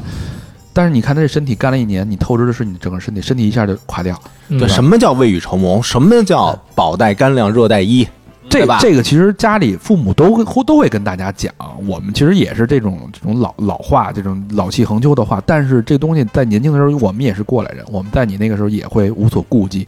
但是现在，生活教育了我们，这个东西血淋淋的。而且这期这期节目，这个投稿的这个朋友，我觉得也特别也特别好，有代表性。对，虽然它的结局是幸运的，但是其实整个过程让人觉得还挺心酸给的。大家提个醒嗯啊，嗯，啊，我这儿再来一个，这个特别有代表性啊。嗯，这这哥们儿是玩 POS 机的，我哎呦，哎，这个是是，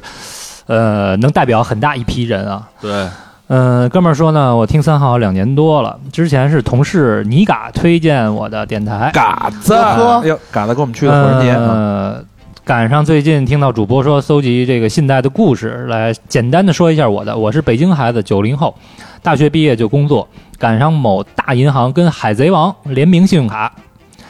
刷卡消费要达到要求才可以获得海贼王的水杯，于是我就办了一张。没想到这是噩梦的开始。嗯。你买一个海贼王水杯不完了吗？ 最开始呢，分期买了一部手机，当做自己上班工作的奖励。后来呢，女朋友回国，决定跟女朋友搬出来租房住。哇，无底洞，哎，为了离单位近一些，就在北五环外高价合租。当时的错误就是应该先攒够第一笔押一付三，再去租房的。因为没攒钱就去租房，所以就问中介可不可以刷信用卡。中介表示可以。我操！我们就去了。到了中介的财务那儿，他拿出一个便携式的 POS 机，就当着我们的面儿完成了一次信用卡套现操作。从那以后，就对这个小机器有了兴趣。一次，信用卡员工来工作的园区做推广会，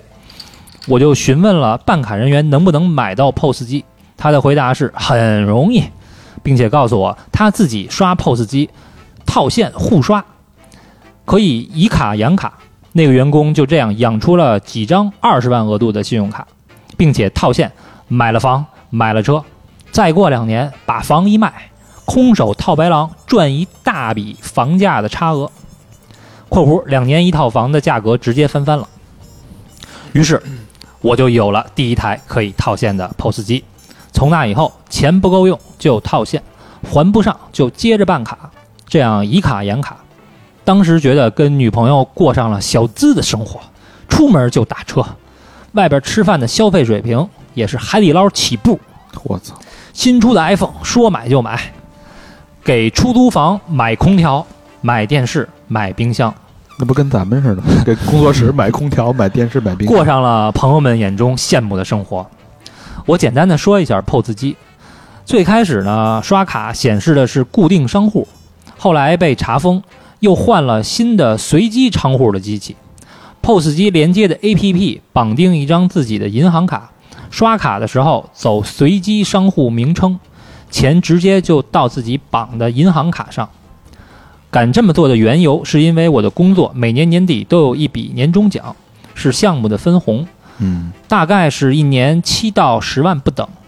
所以每年的年底都还清一次。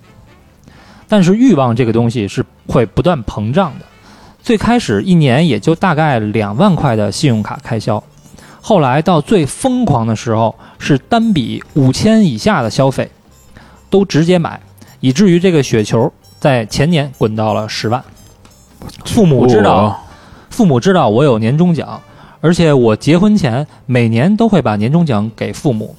因为要还信用卡，所以给家里的钱越来越少，只能撒谎说公司的效益不好。嗯，欠了十万的那一年，也是跟女朋友家商量结婚的那年，用年终奖还了一部分信用卡之后，剩下的就办了分期还款，删除了手机里的 POS 机 APP，也算及时的跳出了这个温水煮青蛙的陷阱。并且在结婚后用婚礼的一部分份子钱还清了我跟老婆所有的信用卡贷款。这看似是一个迷途知返的结局，但是我个人认为这一步的错误会影响我的一生。它就像是一个蝴蝶效应，在我毕业步入社会、建立自己最初的经济价值观时，严重的影响了我的价值判定。并且最重要的是，我没有攒到自己的人生第一桶金。在同学群里，大家第一次聊该买哪个哪个理财产品时，我发现我没有存款；在朋友们摇下号计划要买车时，我发现我没有存款。每个月都是转干毛净的生活。虽然两家合着在六环外给我们买了套婚房（括弧付首付），但是我也背上了房贷的压力。如果我从工作就开始存款，合理计划经济，我想我现在的生活应该能够轻松很多。明年就要计划要孩子了，此时我的兜里还是没钱，经常睡前会辗转反侧的想，什么时候才能过上财务自由的生活啊？希望这一天能够到来。最后祝三好越来越好。（括弧跟妮嘎一起做的电台还在继续，我们现在固定有十多个听众了。嗯，哦，他就是跟妮卡做电台的哦，这小哥们儿小伙伴啊，那个电台那他就想指望这个电台，然后让他致富，可能没太没什么太大希望。还是好好工作吧。这有点意思啊，就是 POS 机套现，我听说过，但我不知道这操作起来是这么方便。 这个东西我略有了解，因为那个身边有朋友在做这个，他是他是怎么着啊？就是现在的这个 POS 机啊，不是咱们在那个商店里看那种特大的那种，嗯特别小，比手机还要小。啊，有那么大的吗？哎，特别小，比手机还小。然后呢，现在你去办信用卡，他银行给你办信用卡的员工就可以送给你一个，然后就就为了让你套现玩儿是吗？哎随便玩儿，就是他们好像是有这个业务要求，就是这个业务要求，它不是银行啊，可能是这个生产这个 POS 机的厂家，啊哎，就是你给我弄出去多少多少个，然后什么有奖金什么之类的。然后呢，就怎么变相就是他妈鼓励你啊，对，没错儿。然后你拿的这个小 POS 机哈，你把这个信用卡办下来之后，你一刷，刷你这个小 POS 机呢，之前它绑定你自己的储蓄卡，你一刷，你比如说我刷一个一万块钱的消费，嗯，然后它这个 POS 机收你六个点，也就是说一万块钱手续费收你六百，嗯，哎，不是一万块钱收你六十，千分之六。嗯，一万块钱收你六十，也就是说你在 POS 机上运用信用卡假装消费一万，然后你自己的储蓄卡里就会有一个一万减六十，也就是九千九百四的这么一个现金，就直接到你的储蓄卡里了等于它是一黑产，哦因为你哎你背后对应的是一家是那个随机的商户，啊那等于这部分钱也会算商户的流水，对就算他的业绩对，就到他那儿了。啊。他等于收取一个你刷卡的一个佣金，然后啊呢，你现在欠一万块钱对吧？嗯，你怎么办？你没钱还，因为你套上那那那他妈九千多你给花了呀，啊对，那然后怎么办呢？再办一你个再办一张信用卡，你从那里再刷，然后因为这两个信用卡的还款日期，它比不如一说样，一个是一号，一个是十五号，你来回来去倒就完了这就叫以卡养卡，啊，这叫以卡养卡。然后如果你脑子够好使，你办他妈的十几张、二十多张，抓抓抓，来回来去这么倒，你永远有活钱让你花而且你这卡它的额度会越来越大。啊，对，你就不停的欠款就行了。我操，然后你所付出的就是这个千分之六，哦啊，也就是说你刷一万块钱，你要损失六十，但这就是一个温水煮青蛙，煮青蛙一个黑洞越来越会大越来越大，因为你这么看的话，其实千分之六，我操，我刷出一万块钱，我只需要付六十，这比我什么信用卡分期还款比那牛逼多了，还真是，你要这么对吗一？说，还真是啊，利息我操千分之六，而且没有滚，永远是千分之这六。只是说这一万块钱的利息，但是你这信用卡利息你还要还的。信用卡利息不，你你还上，你又办了一张信用卡，你给还上了，日子，对啊，在免息期内嘛，对，对到啊日子就不用不用那个不用还信用卡卡的利息，我操！因为你又办了一张啊。小硕说说这这么玩儿有什么？怎么怎么能这么玩儿吗？要按这么说，那我们就随时都随地可以套一大笔钱，在一个月之内免息的去玩儿。从银行白拿钱花，这不是这现在就是啊对，确实确实有这么个漏洞，这属于灰产。完了呢，银行呢，就是它也是比较为难，其属嗯于你得保证这个正常使用和一定业务灵活性的情况下呢，你还得控制这种行为。嗯，那它太紧了的话呢，可能有一些正常使用就干扰到你的用户体验了。对嗯太松的话呢，又会出现这种的情况。等于说，银行其实也是进退两难。它现在最多多数的应该都是，据我了解，采取这种监控的手段吧啊，大数据的方式，对，就是你以卡养卡的这种方式的话，其实是很有一套固定的这种模式吧，pattern。完了之后，再在数据上的这种模式，很容易识别你。嗯但是也有应对，这有一个呃，你比如说哈，银行判断你恶意套现，你呀、永远刷整数，一万两万，而且每到那日子你你就这么刷，那银行就会判断你是恶意套现。对但是他们家怎么玩呢？我今儿刷一个一千三百六 十九，我我明天刷一个两千一百三十二，冒充真实消费真实消 费，对，特孙子，而嗯且丫时不时的呀，还真的去真实消费一下，买瓶水，买包烟，十块八块哦的，呃，扰乱大数据的这个这个模 型，巨孙子，扰嗯乱你这算法，嗯对，因为算法它都是按照一定算法的那个就固定的模式嘛，它是好死的破嘛也好对破啊！ 大数据真不容易。坐个地铁什么的，我刷一信用卡，大数据说我他妈招谁惹谁了？但但是银行现在出于这个反洗钱的话呢，他们呢应该是我记得是可以追三手，就是往下追三道。哦，对，所以说你你再怎么倒的话呢，其实它还是有办法去识别你的。嗯这我建议，我还是咱们还是提示大家不要这么干吧。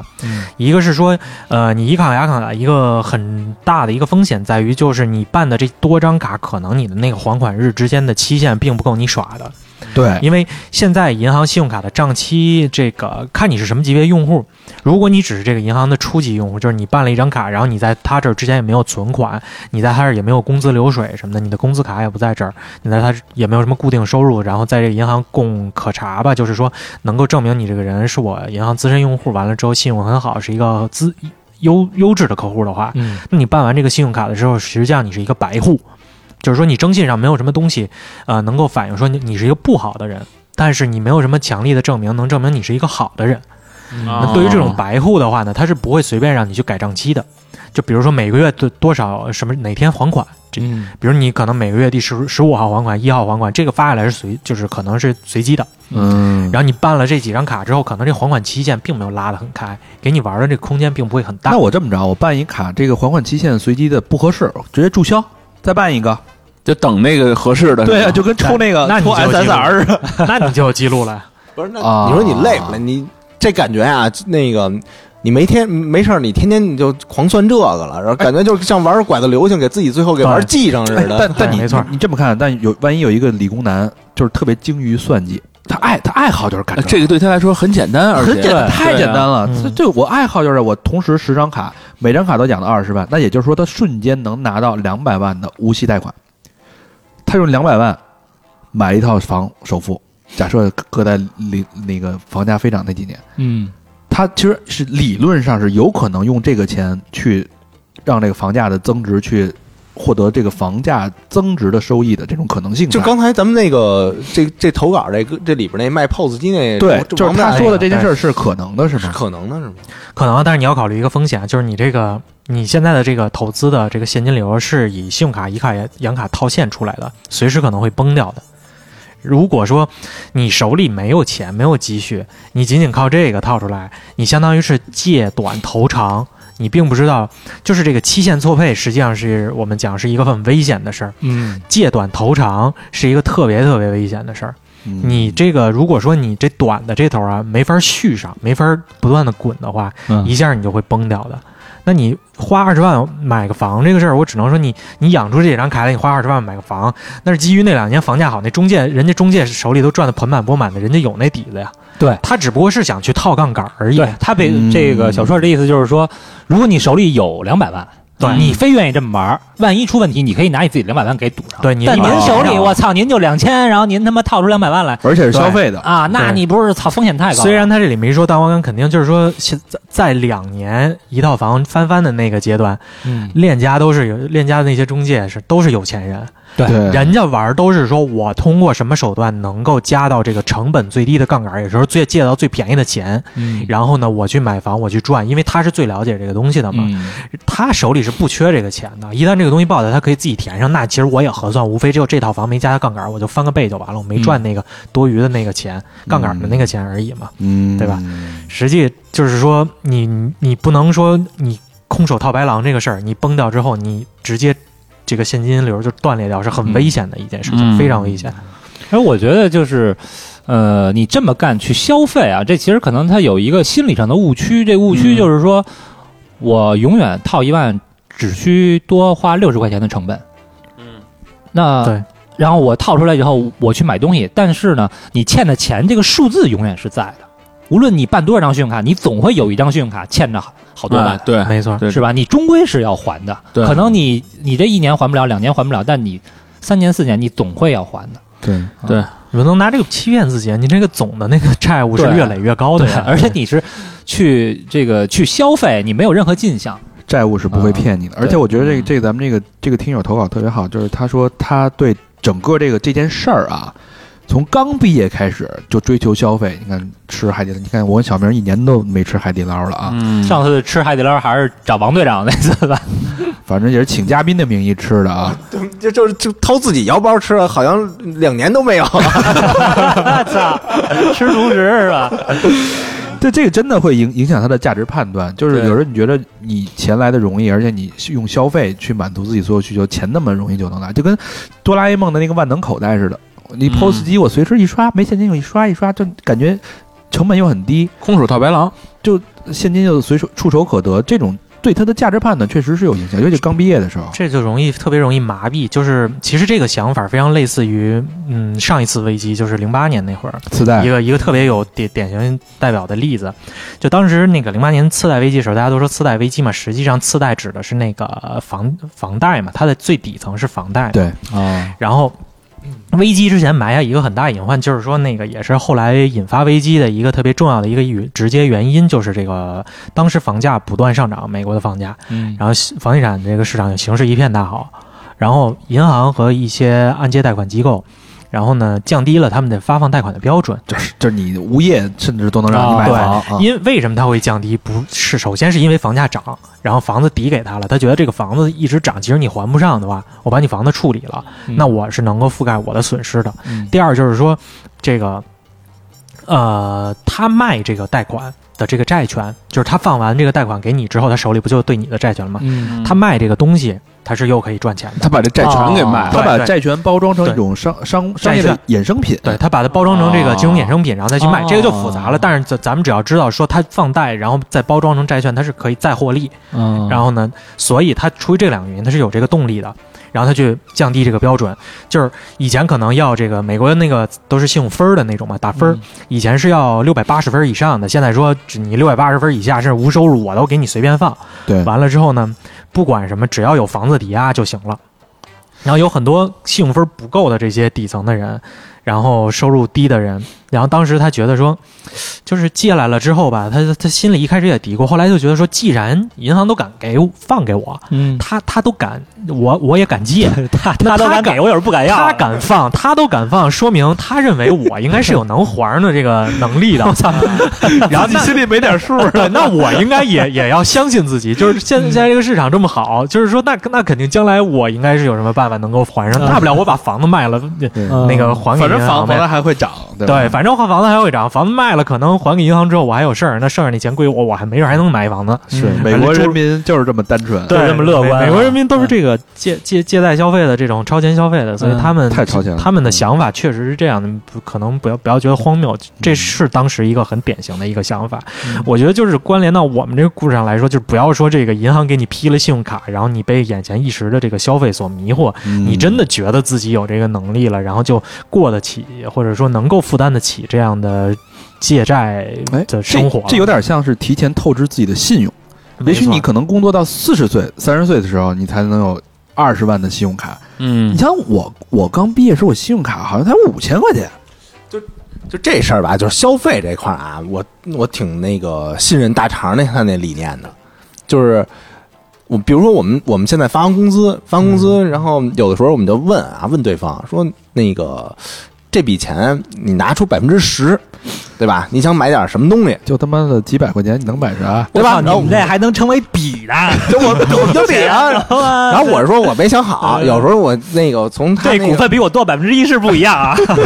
从他那个电脑后面一看，我弄了几个五十多岁的老大妈照片儿什么的，我说 怎么着？这月就这 几个， 我当时就问我说：“咱咱咱不办夕阳红的旅游团啊，是吧？”他说：“这就是我这百分之十，我就花这这这身上就行了。 但”但他这个这个百分之十这个这个这个消费理的理念啊，我觉得还是很值得认可的，对吧？你这编的有点没影儿啊！就别别别老那个透支自己的信用，然后满足自己的消费欲望。就是他这个，你看啊，开始呢觉得有点膨胀了哈，我操，来钱这么容易，随便套套卡就有钱，所以买的全是那些消费品，吃好的、喝好的、打车。但是到后边儿真要用钱的时候，哎，真要买房的，真要买车了，这要生孩子 了，哎，瞎逼了，没存对款。，没错，嗯，这也是我们我想说的一个特别重要的一点，就是经济学咱们讲有一个特别重要的东西叫机会成本。是嗯就这东西，其实讲出来，你觉得我在跟你说鸡汤？就你现在选择了去套现信用卡、刷 POS 机，完了之后去高消费，享受了活在当下，享受了你的生活，那你将来就放弃了你将来的这个。你看，你又要结婚，你又要买婚房，你又要买，你看人家同学买车，你人家同学生孩子，你也想生孩子，这些开销你现在都发愁，那你选择了这个刷倒 POS 机，你就相当于放弃了这个这些生活，这些美好的你你所憧憬的东西，你现在觉得想要的东西了。那实际的就是说，你的你选择了，当你面临一个抉择的时候，你选择了 A，你放弃了 B，B 就是你的机会成本，也就是说，这个就是你为 A 付出的东西。对你现在做出的这个决策，就相当于咱们刚才说透支信用，就是付出了你将来的美好生活作为代价。啊真是年轻就是要不就透支信用，要不就透支身体。小硕小硕说是的说的真好，啊他这个句句都在点儿上。嗯你就刚才这个这个这个投稿这朋友也说，看到别人说投资、说买房的时候，他其实完全没法参与，因为他没有，他已经失去这个机会了。等于他那个好钢啊，他没用到这儿。是就像你这会儿你跟人聊 iPhone，跟人聊海底捞，那是吧？显然聊不到一块儿。就像我就像我看我最近看一本书，也是那个普利策新闻奖的一本书，叫《扫地出门》，是聊的是美国呃黑人社区他们这种所谓这种一大部分这种低收入群体住这种特别破的房子，你无暇无法想象到他们那种无家可归的状态，就是你甚至连每个月两两百三百的这种租金都付不起，就是他们在每天入不敷出的这种状态下，丧失了任何机会成本。就是他啊，不可能攒任何一笔，对他哪怕，呃，他他唯一的钱只是能用来去换一些吃的和食物，包括想怎么去把下月的房租交掉。除了房租和吃饭，没有任何没有一笔钱。你对这吧种人，你可以看到是无穷的绝望，你根本没有可能翻身，没有人能帮助你，你根本没有能攒到能让你翻身换一个工作、换一个环境、提升自己去上一个学的这种任何的机会成本的积蓄是没有的。这个事儿特别可怕，就如果说你用这种方式提前透支你的信用、透支你的这个钱，那你等于就是也把你的机会成本去完全放弃掉了。而且机会成本是假设说你现在手里有一个资源，不论是生产力还是钱什么东西的，你想你想投出去有 A 或 B 两个头像，嗯，然后呢，那你做什么抉择？你现在如果说一直这样子下去的话，你相当于把自己首先这个前提给砍断了，你就压根儿没有选择了。就像刚才大张说的，老师说的这个东，你还有什么选择余地吗？你每天就被压在这儿了，你没有翻身的地方。哦，我说我原来我还不明白，我看了一纪录片儿，就是说美国那个穷人啊，就是有的穷人他就睡车上，嗯，然后有的我也看那片儿了，呃，对，就就就看那就反映的，我当时还不不理解呢，就说怎么那个就是一正常上班的，然后失了业，然后瞬间就变成一睡睡车里的那么嗯那么一位了，不理解，这么一说我就理解了，对因为他没机会翻身了。对，这过得太惨。他，你比如说他那个，他牙掉了，他弄补牙去，他只能找那个免费的。免费的，免费的就是那种练手的，啊嗯那，只能找就找找这种。对，所以所以我觉得年轻年轻人你，你享受生活当然无可厚非，那就是基于你的自己的经济状况啊。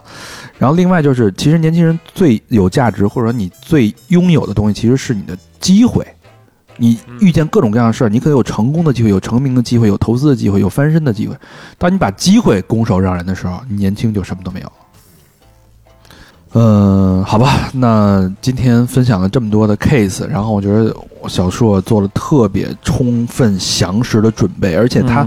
很多地方我觉得想的要比我真的透彻。他有时候有有有有几个点，我真的就有点醍醐灌顶。嗯，如果说我年轻的那会儿能有有人这么跟我说这些话，我觉得我可能会好走很少走很多很多的弯路。对，呃，包括最最开始，其实你其有几个点啊，我大概我能想象到的，我能我能呃回忆到的。第一个点就是，当你你可能你不得已去欠了别人钱，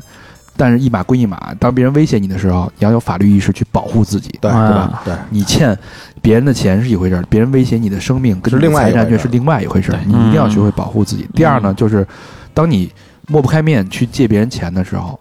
咱们要保证也是保证自己的利益跟安全，不要是大家哥们儿好，我直接转你，啊哎到最后真的是无头的一一笔账。对，对那几个那个短信里要体现的那些点，大家要记住了。仔细听一下啊对，其实这特别简单，你自己去看一个真，你去网上搜一个借借款的一个模板，对，找上面借有款什合同么基础信息就好了，对嗯吧？对按照那模板去去写。呃，别抹不开面子。对，我觉得这东西该说清楚说清楚，因为现在这种社会是吧？嗯然后第三点就是危机意识，嗯，这种危机意识，它其实现在是实打实。其实我们现在就是已经陷入到一个巨大的危机当中。对，当然还有很多看不见小的危机，这都是你的生命长河里边一些一些湍流里面的暗礁，嗯而且你是看你是预见不到的。感觉随着这个世界的环境的变化，这个危机跟危机之间的距离可能会，或者时间距离可能会越来越短。嗯，哎，最后一个就是，我觉得消费无可厚非，大家买一些心头好的东西，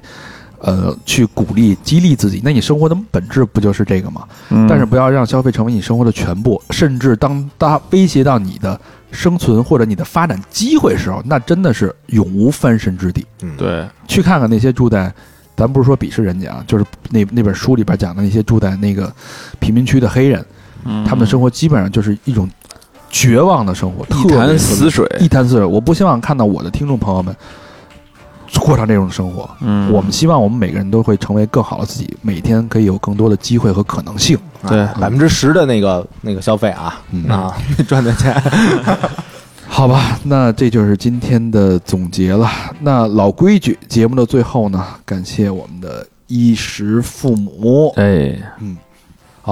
第一个好朋友叫魏雪，北京朝阳区潘家园武胜东里的。哎，怎么样、嗯哎离我近哎，啊？你邻居啊，没有留言，你说说你邻居。魏雪， 魏雪，魏雪捐的钱呀， 对吧？你得告诉我们呀。魏雪呀，双飞娟啊，可以可以啊，谢谢魏雪啊，魏雪，北京的朋友应该听是一姑娘的名字。嗯，那这还是必须是一姑这娘。魏雪要是一老爷们儿，嗯， 那我得认识认识。费雪就是这个啊费雪，谢谢谢。嗯好，下一个好朋友高希瑞啊，嗯，老朋友吧，呃高希瑞捐老过朋友之前捐过，对对对对对，嗯，有印象。呃，北京理工大学国防科技园的朋友啊，这也没有留言啊。现在流流行只只打赏，只捐哎我那款，是希瑞，希瑞啊没有留言吗。我是西麦。啊我大 可。谢谢希瑞啊，一直持续的这个资助我们。这应该是一女孩儿，高希瑞是不是？希瑞希瑞，嗯啊，，对，希曼是男的吗？对啊，对，这 我判断的是吧？我操！嗯，好吧，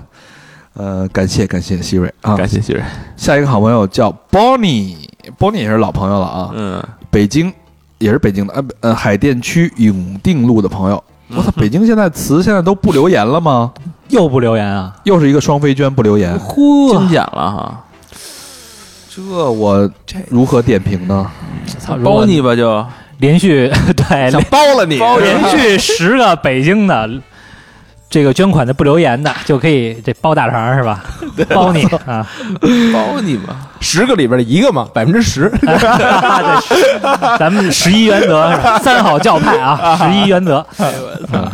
下一个啊，全场大哎呦，哎呦，牛逼！本期节目最佳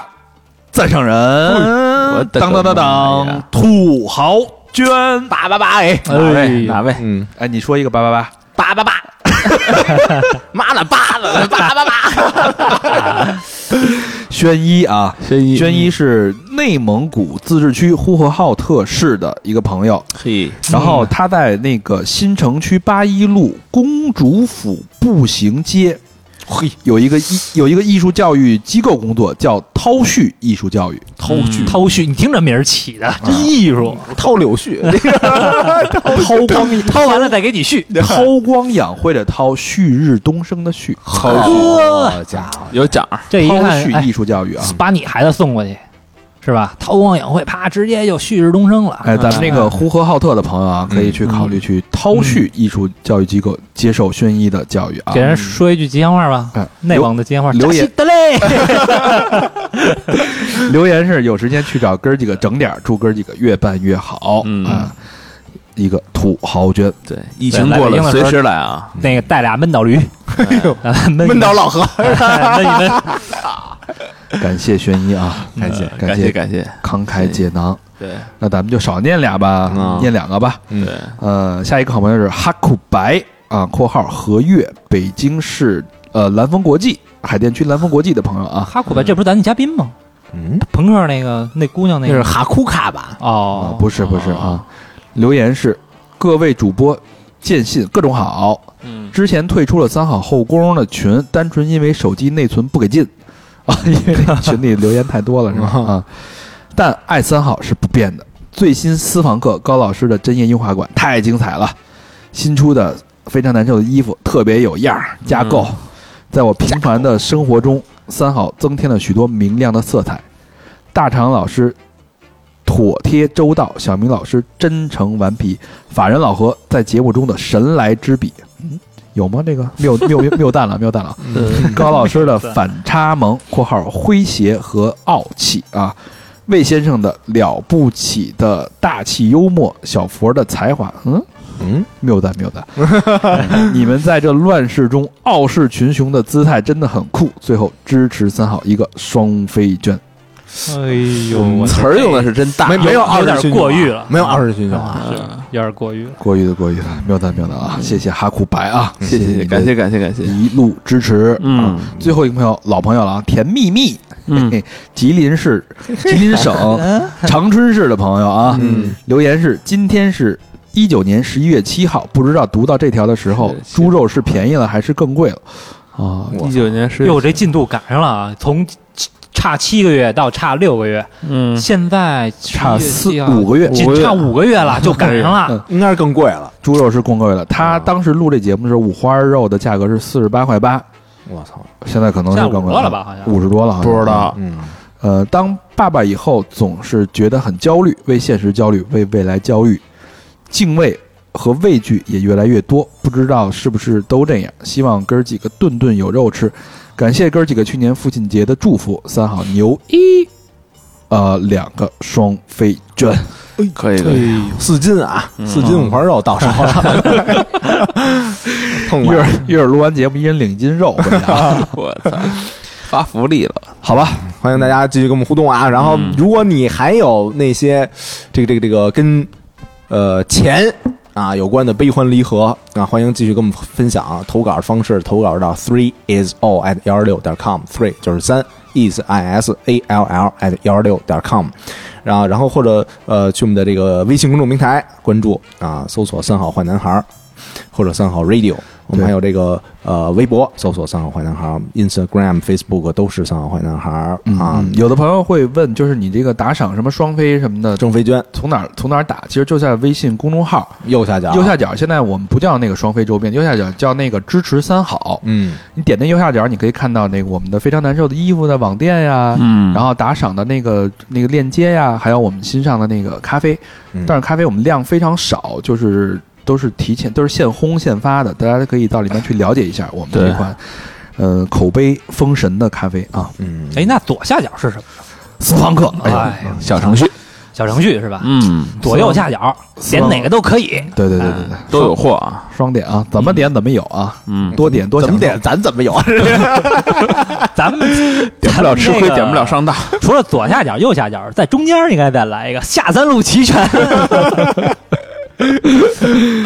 好吧，那时间差不多，超长的一期节目啊，感谢大家的陪伴，感谢大家的聆听，希望这期节目对你们有启发，嗯希望大家不要再走上这种重重蹈覆辙的这种不归路啊。嗯，也感谢小硕的做了那么长时间的准备，小硕的精彩点评让所有人都，我觉得都包括我在内也有获得了非常丰丰厚的收益，